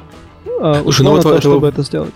Проблема такая, потому что VR, ну, по крайней мере, нынешний VR, который у нас есть, он лучше всего работает, когда объекты близко к тебе потому что низкое разрешение и вообще стереоэффекты лучше работают, когда объекты близко, чем когда объекты далеко. Но при этом, когда объекты близко, ты не можешь, очевидно, в них стрелять, ты хочешь мили. мили. А, нюанс небольшой. Она лучше всего работает, я думаю, когда объекты а, в, в а, назовем по-английски sweet spot, как раз в mm-hmm. правильной зоне. И эта зона это приблизительно от полметра до тебя до, скажем, 8 метров от тебя. Если ближе, чем метр, то а, есть понятие, по, да, по-английски называется virgins э, слово. В общем, глаза должны подстроиться, и это шлемы современные не могут сделать. А, то есть фокус остается а, выставлен на 1 метр приблизительно. Mm-hmm. Так. А если дальше, чем 8 метров, то стерео раз... А, э, Плоская разница... картинка становится. Да, картинка становится плоской, правильно. А, спасибо, Олег. А, да, то есть э, это все равно можно туда что-то нарисовать, но э, то, что это в трехмерное, на самом, то есть или стерео будет уже не видно. То есть самые интересные интеракции. А, еще можно добавить, что разрешение шлемов такое низкое, что если дальше, чем 8-10 метров, то это получается всего пару пикселей, если не гигантский объект. Поэтому, mm-hmm. э, поэтому у меня есть большие проблемы со всеми играми, где ты летаешь или стреляешь в что-то далеко, потому что его вообще не видно. А, ну да, знаешь, вот War э, Thunder очень прикольная демка, когда ты летаешь в VR, но после того, как ты полетаешь немножко в Thunder VR, ты понимаешь, что на самом деле в VR у тебя только кабина, а все остальное могло бы быть двухмерным, оно да. не отличается. Я думаю, что это как раз точно. На мобильном VR довольно популярное решение делать следующим образом, что у тебя есть э, кабина, супер красивая, детальная, а то, что за тобой происходит, если это, ну, это не интерактивный объект, и там видео 360 градусное запускает просто и все. Вот, ну, и, вот, кстати, нас, нас Олег очень просили в чате поговорить немножко про мобильный VR, может, немножко отвлечемся, и ты как-нибудь расскажешь свой опыт? Давайте попробуем. А, вообще, ну, что-нибудь такое же мы... примерно. С чем проблемы, основные решения? В мобильном VR у тебя, с одной стороны, попроще, потому что ты э, на, на PC VR, когда мы заходили, у нас было примерно так. Ну, мы прочитали, сколько надо FPS, ну, наверное, будет тяжело, наверное, вот это влезет. Потом от этого через год у тебя остается 10%, и ты говоришь, а, вот, вот оказывается, что туда влезает, это всего лишь. Вот. А в мобильном VR ты сразу ничего не ждешь, ты думаешь, там вообще нифига работать не будет явно, как бы, поэтому у тебя расстройство... что-то заработало. Да, хоть хотя бы треугольник нарисовали, уже победа. Вот. А, и, значит, в мобильном VR за последние время изменилось все достаточно сильно и позитивно. Во-первых, с тем, что э, оптимизации разные начали появляться все больше и больше. Э, это в Unity, например, это галка стереоскопик рендеринг, которая была довольно давно. Она стала, например, на Gear VR давать действительно хорошее преимущество сейчас. В первых версиях она нам ухудшала FPS, например, вот это я точно помню. Сейчас она улучшает его, слава богу.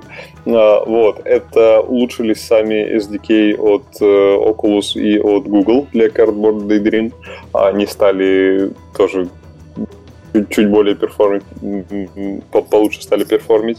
А, а вообще, ну, мы в целом в мобильный VR верим больше, чем в PC, если честно. А, потому и на ну, как Джон Кармак завещал. Больше. А, Джон Кармак завещал после того, как, как, как мы к этому мнению пришли, но я рад, что он такого же мнения.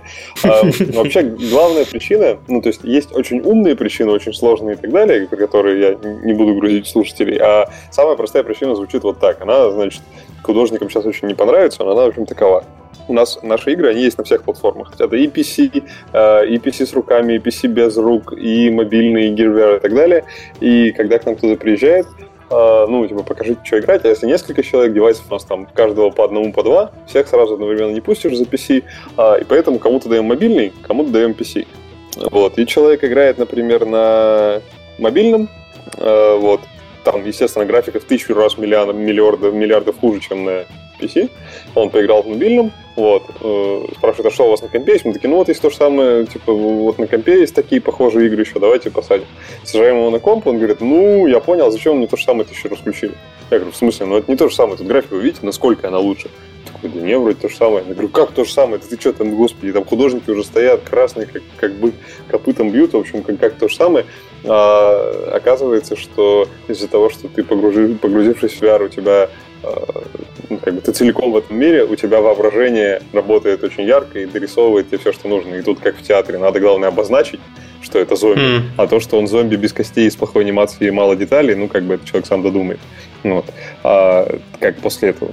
Кто-то у нас Макс, что ли, на работе после того, как фильм Warcraft вышел, а, посмотрел скриншоты второго Warcraft и говорил, господи, я же когда играл, мне казалось, что они там такие же, как в фильме, а они же там два пикселя, короче, каждый Вот то же самое. То есть давать, давать возможность людям додумывать, потому что эффект погружения здесь работает очень хорошо. Да, и вот именно поэтому мы верим в мобильный VR. А с точки зрения технической, а, у нас э, на Unity сейчас три проекта для мобильного VR. На Unreal Engine мы публично не показывали то, что у нас есть для мобильного VR. Мы очень много пытались с Unreal Engine, когда не было официальной поддержки от Google. А, ну, вот когда Daydream анонсировали. Daydream это, по сути, такой же картборд, только девайс понадежнее, и у него есть э, контроллер с тремя степенями свободы. Ну, то есть он rotation вам передает, positional не передает, только, только три угла. Вот. А, и в этот же момент в Unreal Engine появился официальный плагин, поэтому мы наш плагин, который у нас в open source, использовать перестали, пособирали. Ну, в целом работает все неплохо, нормально. Но основное, э, основное, что с технической точки зрения за последнее время произошло, это то, что Google э, принял решение забанить старые девайсы для Daydream. То есть, если у вас сейчас, например, Nexus 6P, он хороший новый топовый телефон, но он с Daydream работать не будет в принципе. То есть, Daydream, то есть, то есть как это так вообще? Ты... Ну вот так, а... слишком старый. А, потому что а, я представляю, ну, могу предположить, какие цепочки рассуждений были в Google.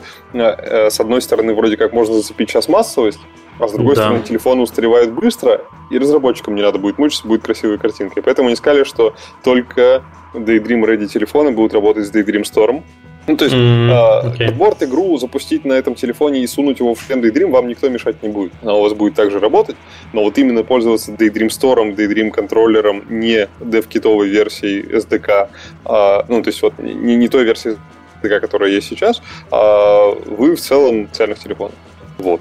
А, могу сказать, что с точки зрения перформанса в мобильном все примерно так же, что и в PC. Слушай, подожди, это... а Daydream он же еще не запущен официально. Он вот только-только. Ну, его можно предзаказать, уже деньги уже принимают. Тебе в ноябре где-то будет.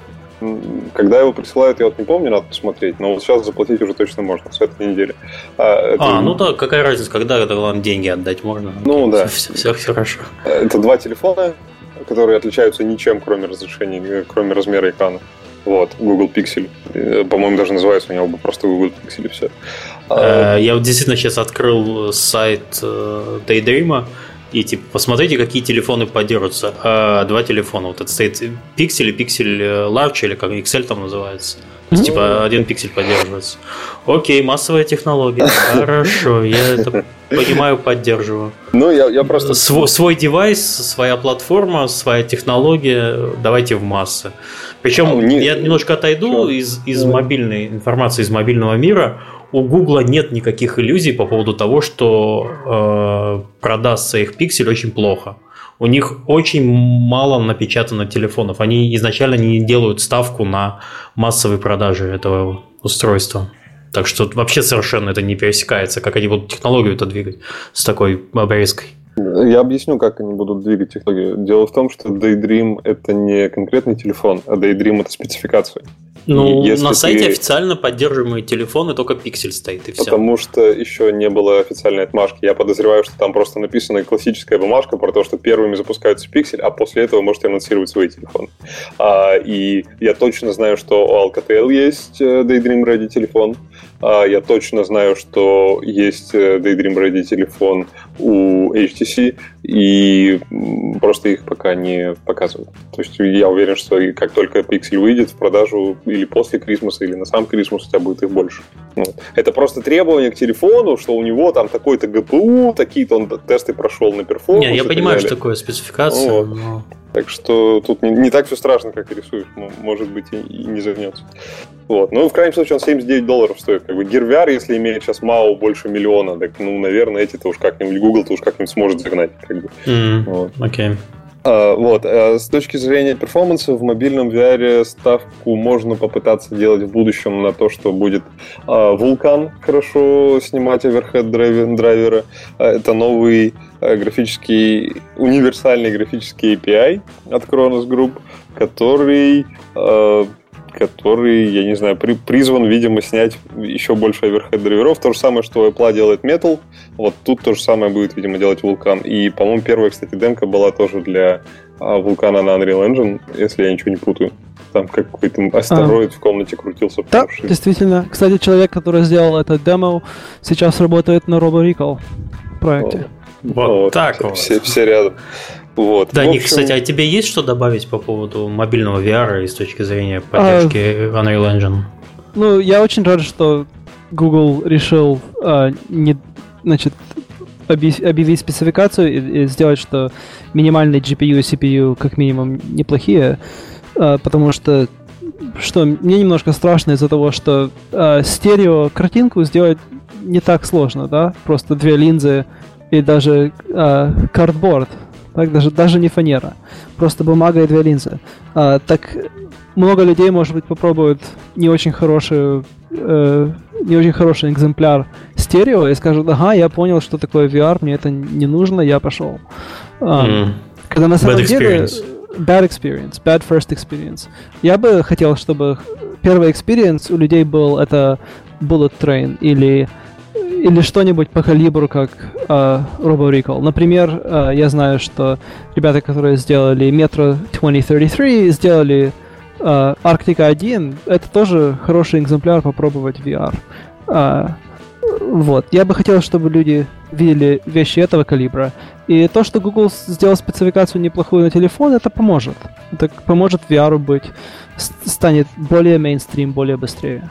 Сейчас в целом, okay. из-за того, что, ну вот я уже говорил, то, что люди воображением дорисовывают очень сильную картинку, в целом сейчас драк это не платформ, то есть не мобильный VR versus PC VR, а сейчас драка контроллеров. Ну, то есть тут 3 DOF контроллера, там две руки с 6 DOF. А, да. И, в общем, вот э, это кардинально меняет весь подход к дизайну и ко всему. И, соответственно, first time experience для двух рук это, возможно, bullet train, для одной руки это, это что-то другое, что мы скоро узнаем, что, э, и поэтому тут VR будут определенно разные. И вот эти контроллеры, когда они синхронизуются между всеми платформами, если это вообще как-нибудь случится, тогда мы узнаем, что, что же было самым крутым. Эта синхронизация довольно сложная, потому что, чтобы сделать мобильный контроль с 6, 6 DOF, это получается... А, нужно сделать inside-out трекинг правильно, или mm-hmm. с собой нести какую-то арматуру, которая сделает тебе outside-in трекинг. А, в общем, так, так. Оп- опций хороших нету. А, во всяком случае, я думаю, что Steam Steam Lighthouse это отличная версия опция, они сделали его свободным. Я надеюсь, что больше и больше людей э, смогут купить дешево и поставить дома, и это будет как, как Wi-Fi в будущем, да? У тебя есть трекинг uh-huh. space, ты приходишь домой, у тебя есть outside-in трекинг. А если ты а если нет, то у тебя получится хуже контроллер experience, но значит другой experience. Ну, это надеемся. В целом, да. Ну, в общем, в целом, если будет в будущем так, что у тебя positional tracking добавляется в Daydream, если ты дома покупаешь еще, вешаешь еще какие-то два девайса, ну, в целом живая история, но от кастомеров, конечно, далекая как космос. Типа, докупи что-то там домой, поставь да. и так далее. Согласен. Вот, вот, да, если это будет все в одной коробке, ну, возможно, тогда типа, что-нибудь и случится, бог его знает. Пока Мы мечтаем, можно, что это будет. Да, пока можно а. смело рассчитывать на, на один 3 дов в мобильном, и, и этому уже радоваться. Да, Олег, у меня есть вопрос для вас. А, Давай. Как, как ты думаешь а, про температуру девайсов этих и вообще перформанс батареи и thermal performance а, этих, этих Daydream? Потому что мне кажется, что включаешь игру Daydream, через полчаса телефон очень горячий, он сам делает CPU throttling, и он выключается, потому что батарея исчезла. А, есть проблемы, действительно, и я не буду шутить про Unbelievable VR Experience со взрывающимся Samsung. А, вот. Ну, в общем, э, проблема такая. Пер... На первых порах, на самых, когда только-только начинали мобильным VR заниматься, э, Android, подлая операционная система, она снижает вольтаж на CPU, когда у тебя сильный расход батареи начинается. И когда температура поднимается. Это, естественно, вообще неподъемно было. Это все ломало вообще в хлам. И поэтому самая-самая первая игра для мобильного VR была там со скидкой на это и очень сильно э, скашивала кашевала перформанс, чтобы не перегреть девайс. Потом э, на уровне операционной системы подперли побольше и сделали специальный VR-мод, в который телефон входит, когда ты играешь в VR. Он запрещает сбивать вольтаж на CPU. И сейчас у тебя, когда ты запускаешь Daydream мод, у тебя увеличивается, во-первых, герцовка экрана, э, максимально включается автоматически яркость и отключается сброс вольтажа на CPU. Э, в целом, целом у тебя э, температура перестала быть такой проблемой, как раньше, потому что просто стал, ну, графика примерно осталась той же, а телефоны стали лучше. То есть это чисто техническим прогрессом порешалось. Э, и вот если на первых порах у нас проблема с тем, что сообщение было «Ваш телефон перегрет», через там 15 минут игры, и мы из-за этого делали игры, дизайнили так, чтобы игровая сессия длилась не больше 10 минут. Не больше 5 минут в первой игре, а потом не больше 10 во второй игре.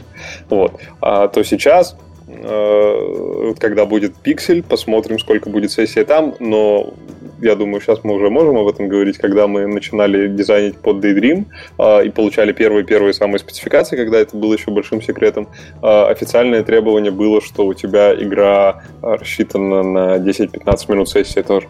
То есть э, пока на высоком уровне нет рекомендаций делать длинные сессии.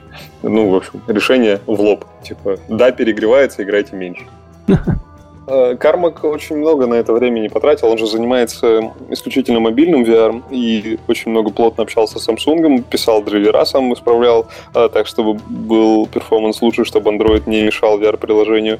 Ну и, собственно, он пока эти проблемы считает очень важными, насколько я вижу его выступлением. И никакого граля там, если только завтра не изобретут новую батарейку, которая огромная и заряжается быстро и держит там заряд 16 лет, то, скорее всего, это просто будет э, придется делать просто не такую красивую, не максимальную графику, которую вытягивает телефон. Но я думаю, все мобильные разработчики мобильных 3D-игр знают про эту проблему. У них тоже стоит это такой трейд между тем, как, как быстро ты разозлишь пользователя тем, что твоя игра садит ему батарейку.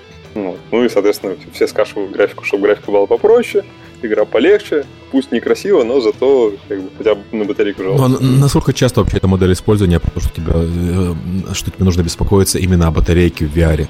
Ну, то есть, обычно, когда ты используешь э, даже мобильный VR-шлем, ты находишься в более-менее безопасном месте, где, наверное, есть доступ к розетке, чтобы потом подзарядить телефон. Разве нет? Э, то есть, неужели э, такая прямо большая проблема? Это сейчас мы не знаем, потому что сейчас девайсы в основном у супергиков и у девелоперов. Супергика есть с собой аккумулятор в крайнем случае, а у девелоперов это вообще проблема не стоит. А кастомер, кастомер обычный, который вот совсем кастомер, он жалует сейчас на батарейку, потому что нету игр, в которых, например, у тебя сессия длится час. Ну, то есть их, они, если есть, то они там сразу, не рождаясь, погибают на, на мобильном рынке. А, и бог его знает. То есть была бы игра с длинной сессией, как бы они на нее реагировали. Вообще, в целом, целом, в мобильный VR играют дома, все равно, несмотря на то, что мобильный VR. Вот. И ты правильно говоришь, что, что рядом у тебя, скорее всего, есть и зарядочка, и Wi-Fi у тебя, скорее всего, есть, тоже на него можно в целом полагаться. Вот. И, в общем, пока это не остро, потому что все прогнули свои дизайны под это техническое ограничение. Там, там в чате предлагают легкие алюминиевые радиаторы в мобильный VR туда пердолить еще. Там проблема не в том, что у тебя сам телефон греется, а в том, что он тебе нагревает башку. Ты же на башке его держишь, он рядом. Ну вот тебе еще легкий радиатор такой. А, что, радиатор в тебя отводил тепло еще? Нет, от тебя. От тебя. Ну, может, да, шапочку из фольги распределять А что же это, конечно, производители картбордов делают картборды из картона? Надо из алюминия делать, чтобы еще и Тепло отводить, да. Нужно, чтобы был, э, чтобы картборд прикасался к лицу, а алюминий нет, да, потому что нужно из- изолировать лицо от, от тепла батареи. Не, на самом деле самая большая проблема сейчас, вот все помнят историю про э, отзыв Nintendo, э, господи, какой Nintendo, Note 7 самсунговский. Э, проблема была в батарее, то, что там ломался, ломался чип, э, который управлял зарядом. Когда он ломался, он перегревал батарею, и тогда она взрывалась. То есть там литионные аккумуляторы, у них есть как бы такой трейдов от, между компактностью и и емкостью. И вот там производители немножко перемудрили с, э, ну, с, с этой вот гранью, и поэтому, собственно, начались проблемы. Так что если вы... А проблемы взрыва от перегрева. То есть там начинаются такие странные штуки. И вот если действительно мобильный девайс от него нормально тепло не отводить, ну, не знаю, там, купить ему чехол, который не выводит тепло наружу, и его одновременно заряжать и напрягать очень, очень производительной игрой, которая там или каким-нибудь бенчмарк-тестом на протяжении некоторого времени, то, скорее всего, у вас девайс просто сломается. А если вы еще VR называется, у вас просто морда расплавится к чертовой матери. Что Можно игроку делать? предлагать дуть девайс, пока играешь. Предлагать дунуть, окей. Если хотите погрузиться в VR, можете дунуть. Или купить VR-шлем. Есть, э, если, ну, я наверняка есть кто-нибудь из слушателей сейчас, кто говорит, ну вот вы все рассказываете про мобильный VR, а какая, типа, какой уровень картинки-то в целом достижим? Ну вот, можете посмотреть, например, на Mind 2, все скриншоты, которые у нас есть, у нас, ну, типа, мы а, раньше игры делали PC first, то есть сначала делаем на PC, а потом как-нибудь запихнем в мобилку. То на InMind 2 мы попробовали пойти по-другому. Типа, mobile first, потому что игра была для Daydream изначально, а, и вот эта картинка чисто mobile. Вот, и мы для PC не будем сильный upscale вверх делать, специально, чтобы а, ну, игроки не замечают этого, этого апскейла, если его делать, и поэтому мы решили просто оставить. А, то, что по-простому немножко поднять графику, но без сильных ухищрений. Вот, вот это примерно потолок того, что нам удалось выжать из Unity сейчас для Daydream. То есть всякими хитростями типа загадочный туман, который на самом деле скрывает то, что там ничего нет и прочее. Вот. Ну, подожди, ты, ты сказал, у вас mobile, э, то есть вы в первую очередь и для мобайла разрабатываете, а потом уже на PC портируете? Да, да InMind 2, да, мы в первую очередь для mobile сделали. Первую а. Daydream дизайнили чисто под Daydream. А есть причины для этого? То есть да, конечно. Ну, мы, мы же видим, сколько он... Во-первых, мы верим больше всего в мобильный VR, чем в PC. Во-вторых, мы, мы видим, сколько на мобильном у нас игроков и какая там активность аудитории, сколько на стиме. Ну, то есть вот на стиме сколько у нас там в сумме? 1300, наверное, install ов сейчас. А, а на... У бесплатной игры, напоминаю. Да, у бесплатных. Ну, как а, бы все, у кого шлем есть, все и поставили. Ну, такие да, а на мобильном у нас на любой платформе у любой игры больше. Ну, то есть на одной платформе у любой одной игры. А, ну ладно, инсталла это все такое, а юзач, ну, использование, реально пользуются больше? Да, конечно, намного, невероятно больше. Ну, то есть там порядки, на порядке отличается. Мобильный VR, он очень массовый. Даже несмотря на то, что э, это не кажется так, вот по цифрам он набирает очень быстро обороты. То есть у, у вас, нас... на Steam ровно совпадает с количеством VR-девайсов, 250 тысяч. Ну вот, все они как бы у нас. Да, да. А, и этот еще, это, это ты одну игру только посмотрел, да, да, понимаю. Да. А если еще взять uh, Gear VR и Oculus, там отдельный стор, у тебя Steam Spy туда не ходит. Ну, конечно, а, да. То там, ну, тоже мобильный, конечно, невообразимо не больше. И вот этот миллион мау, который Samsung в аналитике рассказывает про Gear VR, он действительно миллионы больше, даже он растет, и растет очень быстро. И, например, Apple, я не знаю, почему Apple начал расти очень быстро в 2016 году по VR мобильному. А, то есть раньше у нас Google был всегда впереди, даже без разговоров, а теперь бывают дни недели, когда Apple на первом месте. Ты, ты знаешь, я, я, Apple сам вроде ничего не делает, но при этом, когда ты приходишь в магазин, а, а, девайсов, ну, этих э, микрошлемов для VR, ну, по сути, тех самых э, картбордов, очень много, и они все, значит, значит, с поддержкой э, для iPhone 7, для iPhone 6, для iPhone 6 Plus. Ну, то есть, э, сторонние производители продвигают Apple VR вместо Apple. Ну и правильно делают. В целом человек, который купил свой iPhone, он наверняка в среднем более платежеспособен, чем тот, кто купил Android, наверняка. Ну, ну да, и девайс стоит 50 долларов, он себе может, наверное, позволить за mm-hmm. этот шлемик 50 долларов заплатить. Вот, и, собственно, вот, вот это и ответ, почему мы Mobile First дизайнили, потому что PC First мы уже пробовали, и там цифры знаем, а теперь давайте экспериментируем и попробуем наоборот. Ну, Слушай, ну Daydream же не пойдет на Apple, правильно я понимаю, что эта штука, в принципе, несовместима с Apple? сложный вопрос, потому что Daydream — это шлем, который ничего не втыкает в телефон и никак его не проверяет. То есть Daydream Store на Apple, наверное, не будет. Хотя вот Cardboard, э, маркет э, такой без платежей, но вот именно каталог приложений для Cardboard mm-hmm. официальный от Google, он на Apple есть. Вот. И в целом, да, Daydream не пойдет, но вот я как разработчик, мне ничего не мешает собрать build. У меня контроллер не будет работать, да, возможно. Я вот не... по поводу контроллера беспокоюсь. То есть пока у Apple есть... У Apple есть э, родной контроллер, который на MFi контроллер, геймпадики, но они совершенно не под... ну, в смысле, не то чтобы совершенно не подходят, но это совсем не тот experience, как э, хотя бы одна рука в VR не тот совершенно. Да, а контроллер с телефоном по Bluetooth работает? Да, да. да по, по Wi-Fi. Ну, может, может, найдутся умельцы, которые его с, Да, конечно. С, он сопрягут. простой, как 2 рубля вообще. Такие контроллеры паяют э, люди, которые делают аттракционы для VR. Ну, то есть просто склонируют по спецификации, сделают по, по, по, по тому ну, же да, API да. Э, это и выпустят вот, для Apple. У кого есть Apple TV новый, а вот который последний. Вот от него пульт, да. Э, это копия того, что в Daydream очень похоже, прям Да, очень похоже. похоже. Ну, знаешь, у него трекинг... Что, а слушай, у него гироскопы плохой? есть? Гироскопы у Daydream есть?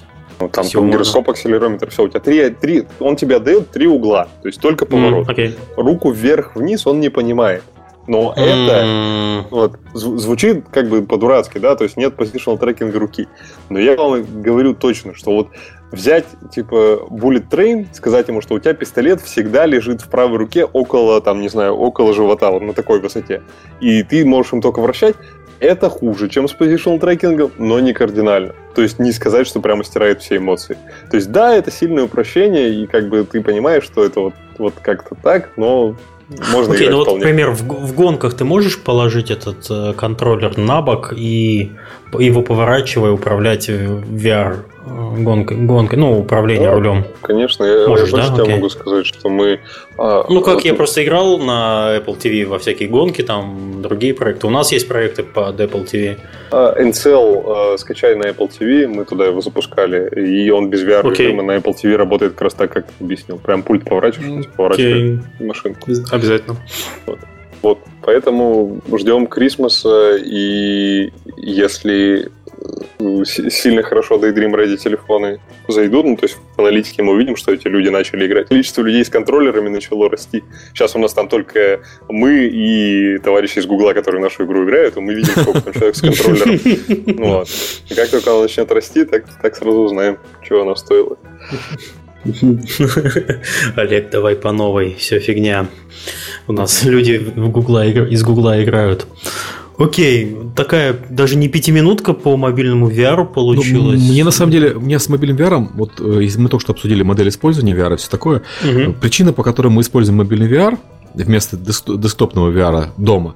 Там две на самом деле. Да, во-первых, у каждого есть э, телефон, то есть порог входа, стоимость девайса ниже. Во-вторых, у тебя нет проводов. Нет ли вообще какой-то возможности, ну так гипотетически чисто, стримить на мобильный VR с, с компа? Отличный вопрос, прям прекрасный вопрос. Главное, он стоит безумных денег, это вопрос. Да, а, вот после... я понимаю, это вопрос не только мой. Стримить на мобильный VR. Спрашивает Джон Кармак. Джон, а, да. Вопрос задает Джон Кармак. Джон Сергеевич Кармак. Да. вот Джон Сергеевич Кармак э, может также, мы сейчас подвести итоги а, трех крупных конференций, которые сейчас прошли за последнее время. Типа, да Google отчитался, Oculus отчитался и Vive отчитался, что они делают. Ну, с PlayStation понятно, PlayStation типа про кастомеров прямо сейчас. А, значит, Oculus копал, копал, ну, это как бы... А, на эту тему у меня с ними NDA нету, поэтому, наверное, я ну, короче, наверное, наверное, это можно сказать, не побьют, надеюсь. Они, значит, очень много копали, как беспроводным образом картиночку передавать в девайс. И судя по тому, что они показали на Oculus Connect, а они показали там девайс, который не передает картиночку с компа, который сам в себе рендерит все. Uh-huh. То есть такой, в нем при, примотан как бы маленький компьютер. Видимо, эта проблема Russian не решается вообще. Причем даже за огромные деньги, которые там вбуханы. Вот. А Эту же проблему точно решали валвовцы. Решали очень много лет. Она тоже, как бы, судя по тому, что ничего не показывают, она не решается. Но они хотя бы говорят, что мы все равно в стриминг все еще верим. И будем, типа, в стриминг бить. Вот они на э, Steam Dead Days как раз сказали, что они там какую-то компанию купили, да? Да, да, да, я хотел про это упомянуть по поводу вот. передачи видеоизображения по типа, типа по Wi-Fi, но не совсем там Wi-Fi. Вот, да. а, ну, там сегментация чтобы, чтобы от проводов да. избавиться, которые в компьютер надо втыкать, чтобы дать больше свободу голове и чтобы за тобой хобот не таскался. Да. Они сказали, что для видео эта технология работает, для игр нет.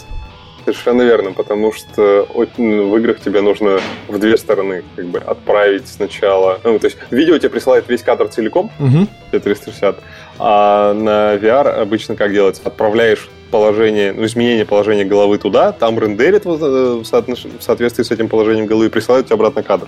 Вот. Типа, вариант рендерить весь 360 кадр, 360-градусный э, кадр сразу, ну, он есть, но он тоже все равно не такой клевый. Ну, тебе а... же не надо рендерить, на самом деле, 360 градусов. Ты же понимаешь, что человек голову быстро не повернет. Тебе надо рендерить, ну, там, 180 хотя бы. Ну, да. А помнишь, да? Серег, ты смотрел э, лекцию Valve по поводу их технологии 360 видео. Вот я про это, я про, про это и рассказываю да, как раз, да, okay. что э, вот Олег правильно сказал, что надо, э, для видео проще, потому что тебе надо рендерить 360. Вот Ник хотел вмешаться. Ну, на самом деле, мы же можем рендерить 180, человек так быстро голову не повернет в рамках одного кадра. Даже меньше, чем 180. Уже Oculus что делает? Он, он тебе говорит, рендер немножко больше, чем, чем э, поле зрения а потом в последний момент, до того, как э, делать блит прямо на сам, на сам GPU, и чтобы на экран сам, они немножко сдвигают э, картинку в зависимости от того, как ты поворачиваешь головой. То есть это уже есть, и это просто задержку между тем, что ты делаешь, и ответом от экрана уменьшает. И задержка это, это э, над задержкой много работают. Например, Call of Duty, они очень много именно в своем двигателе двигают твой input в самое последнее э, в самую последнюю позицию э, в кадре, чтобы сразу после инпута можно было выстрелить или двинуть или повернуть мышкой. А всю остальную симуляцию они делают на следующем кадре, так? То есть mm-hmm. задержка от, от того, что ты сделал, и с момента того, как ты что-то сделал, и до того момента, как ты получил картинку, это должна быть минимум. В VR это еще больше это еще больше важно, поэтому если ты посылаешь сигнал на какой-то компьютер и ждешь ответа, то, то это становится невозможно, это невозможно. Но если компьютер тебе дает картинку, скажем, плюс 30 градусов в каждом направлении, то ты можешь в последний момент просто а, повернуть это на шлеме. То есть я думаю, что это по теории возможно. А, поворот головы это, я думаю, что это где задержка, минимальная задержка это самое важное дело. Все остальное может быть с большей задержкой. Угу. Ну, то есть, э, вот эта технология, которую Valve э, купила для стриминга сегментированного, когда они видео сегментируют и стримят, э, и она теоретически должна работать для стриминга, в том числе на мобильное устройство. Теоретически эта штука могла бы позволить стримить э, на телефон с компа и, соответственно, избавиться от этих дорогих шлемов. Да, и таких стартапов очень много было. Я вот ну, сейчас в голове пытался вспомнить, три как минимум вспомнил. Mm-hmm. Даже у двух из них я смотрел рабочие варианты, как по проводу передавали они эту картинку. В целом с этим жить можно. Но задержка все равно она неприемлема пока для того, чтобы это комфортно игралось. Вот. И даже несмотря на Time Warp, вот эта технология, про которую рассказал как раз mm. Ник, и от Oculus про shift кадра э, без перерендера, без полного перерендера кадра и так далее, э, она все равно не дает вот того преимущества, которое нужно для полного комфортного стриминга. Просто физически пропускная способность Wi-Fi и стабильный сигнал э, портят все. И, видимо, ну, нужен либо какой-то новый способ передачи с, mm-hmm. с другими протоколами и так далее, вот в который как раз Oculus вбухивал, видимо. Или в целом сразу сказать, что типа, это, это слишком ненадежно, и в целом а, сразу давайте рендерить прямо на шлеме и не париться. Ну, то, что ну, прям, прямо рендерить на шлеме, ты сам понимаешь, какие там проблемы у тебя, и главная из этих проблем это ну, тупо мощность. Вот я ее карту на голову, это все-таки да. И, и я бы сказал, Головка что, перегреется. Я бы так и сказал тебе, Серега, вот два года назад стопудово, да, картинка будет дерьмо и так далее. Но картинка супер вау, крутая. Вот серьезно, в VR она важна, если ты смотришь трейлер, но если ты уже там внутри, типа телефон современный, а телефон через три года какую картинку будет выдавать, не факт, что тебе она нужна лучше сильно. То есть да, ты будешь как бы ругаться. Бывает, картинка круче, я на PC видел там офигенный трейлер и так далее. Но для того, чтобы ты был рад и погрузился в VR, тебе не нужна сильно крутая невероятная картинка. Ну, то есть это, э, это не такой must-have, в который сейчас нужно все бросить и бежать. Сейчас есть еще миллиард других проблем более важных прямо сегодня. Так, ребята, я хотел бы напомнить, что мы приближаемся к двум часам уже эфирного времени. Угу. Может быть, давайте, если остальные темы у нас остались, я вижу, там у Олега есть что сказать, если а, Нику где, еще. Что, да. где, где у меня сказать? А, ты, ты еще хотел про Мега Джем рассказать, как а, минимум. А, Но да только я... кратенько и там не, не особо. Надеюсь, минут за 10-15 мы уложимся по последним темам, что хотелось упомянуть, и будем потихоньку закругляться. Да у меня там тема про Мегаджем была такая, с которой мы должны были зайти в этот разговор, а мы зашли в этот разговор, как всегда, с обрыва, как бы прыгнуть. А, Бросились прямо в пропасть а, сразу Мы просто с командой часто ходим на всякие ивенты, но мы когда делаем, а, прототипируем новый проект, мы выкидываем в мусорку там десятки прототипов, и редко из них какие-то хорошие получаются такие, что прямо офигеть всех захватило. А дашь в этой мусорке покопаться немного? Да приезжайте господи. Хорошо. Ну, в общем, там, хватает на много игр, если все это достать и собрать. Просто мы должны, ну, мы выбираем всегда то, что, то, что вот прямо очень кому-то очень понравилось, чтобы вот прямо что-то такое было душевное в этой игре. Вот. И, значит, мы копались э, в этот раз, и был Epic Mega Jam, и мы решили, почему бы не пойти попробовать. Мы часто ходим на джемы, просто не под своим названием официально. Вот, ну, чтобы, если что. А, вот, и в этот раз нашли довольно интересную механику, просто делали для Epic Mega Jam на Unreal Engine 4. И, ну, я думаю, те, у кого есть VR, многие уже поиграли, потому что она так хорошо разошлась, и отзывы были хорошие. Кто нет, можно поискать в YouTube Find Professor VR, Э, и посмотреть, что это такое. Такой mm-hmm. эдакий симулятор, да, такой эдакий симулятор Годзиллы, который э, нас удивил всех, потому что ну вот я на своей памяти не помню, чтобы так хорошо заходило что-то у нас с Жема когда-то. А в аудиторию, когда я пришел, у меня было много писем и сообщений, и в целом я видел, как в это играют разные люди. А, вот Луис играл из Epic Games, когда был в Москве, студенты у меня играли. А, на работе мы давали всем, там, начиная от бухгалтерии, заканчивая программистами и так далее. И это действительно а, что-то настолько нам показалось это что-то правильным и хорошим, что мы а, приняли решение попробовать это превратить в полноразмерный проект. Э, несмотря на то, что мы верим в мобильный VR, ну, э, эта штука именно для VR с руками, и она почему-то всех нас как-то вот так раз и зацепила, и по видео народ пишет, что хочет в это играть, и вообще. И мы решили, что сейчас, раз у нас есть возможность, почему бы не попробовать, э, тем более VR — это экспериментальная область, в которой, кроме как экспериментами, пока сложно что-то нащупывать. Вот. И как раз в том числе на этот проект ищем сейчас еще себе людей в команду, программиста хорошего и еще дизайнера, если кто-то хочет заниматься VR. Вот. И, в общем, вот это все, что про Epic Mega Jam я мог сказать. Угу. Ник, у тебя есть что еще добавить к тому, ну, что ты еще не сказал? Приятно, что кто-то использует наш двигатель, на... и каждый раз, когда кто-то использует и делает что-то хорошее с ним, то приятно слышать. А, а, мы продолжаем разрабатывать на VR нашу технологию. А, пытаемся станды- э, сделать стандарты, чтобы э, было легко сделать на you know, один проект, чтобы он работал сразу на, на Vive, Oculus и Mobile, как хочешь. И, конечно, это э, нелегкая задача решить. Это у вас roadmap такой сейчас, ближайшие приоритеты?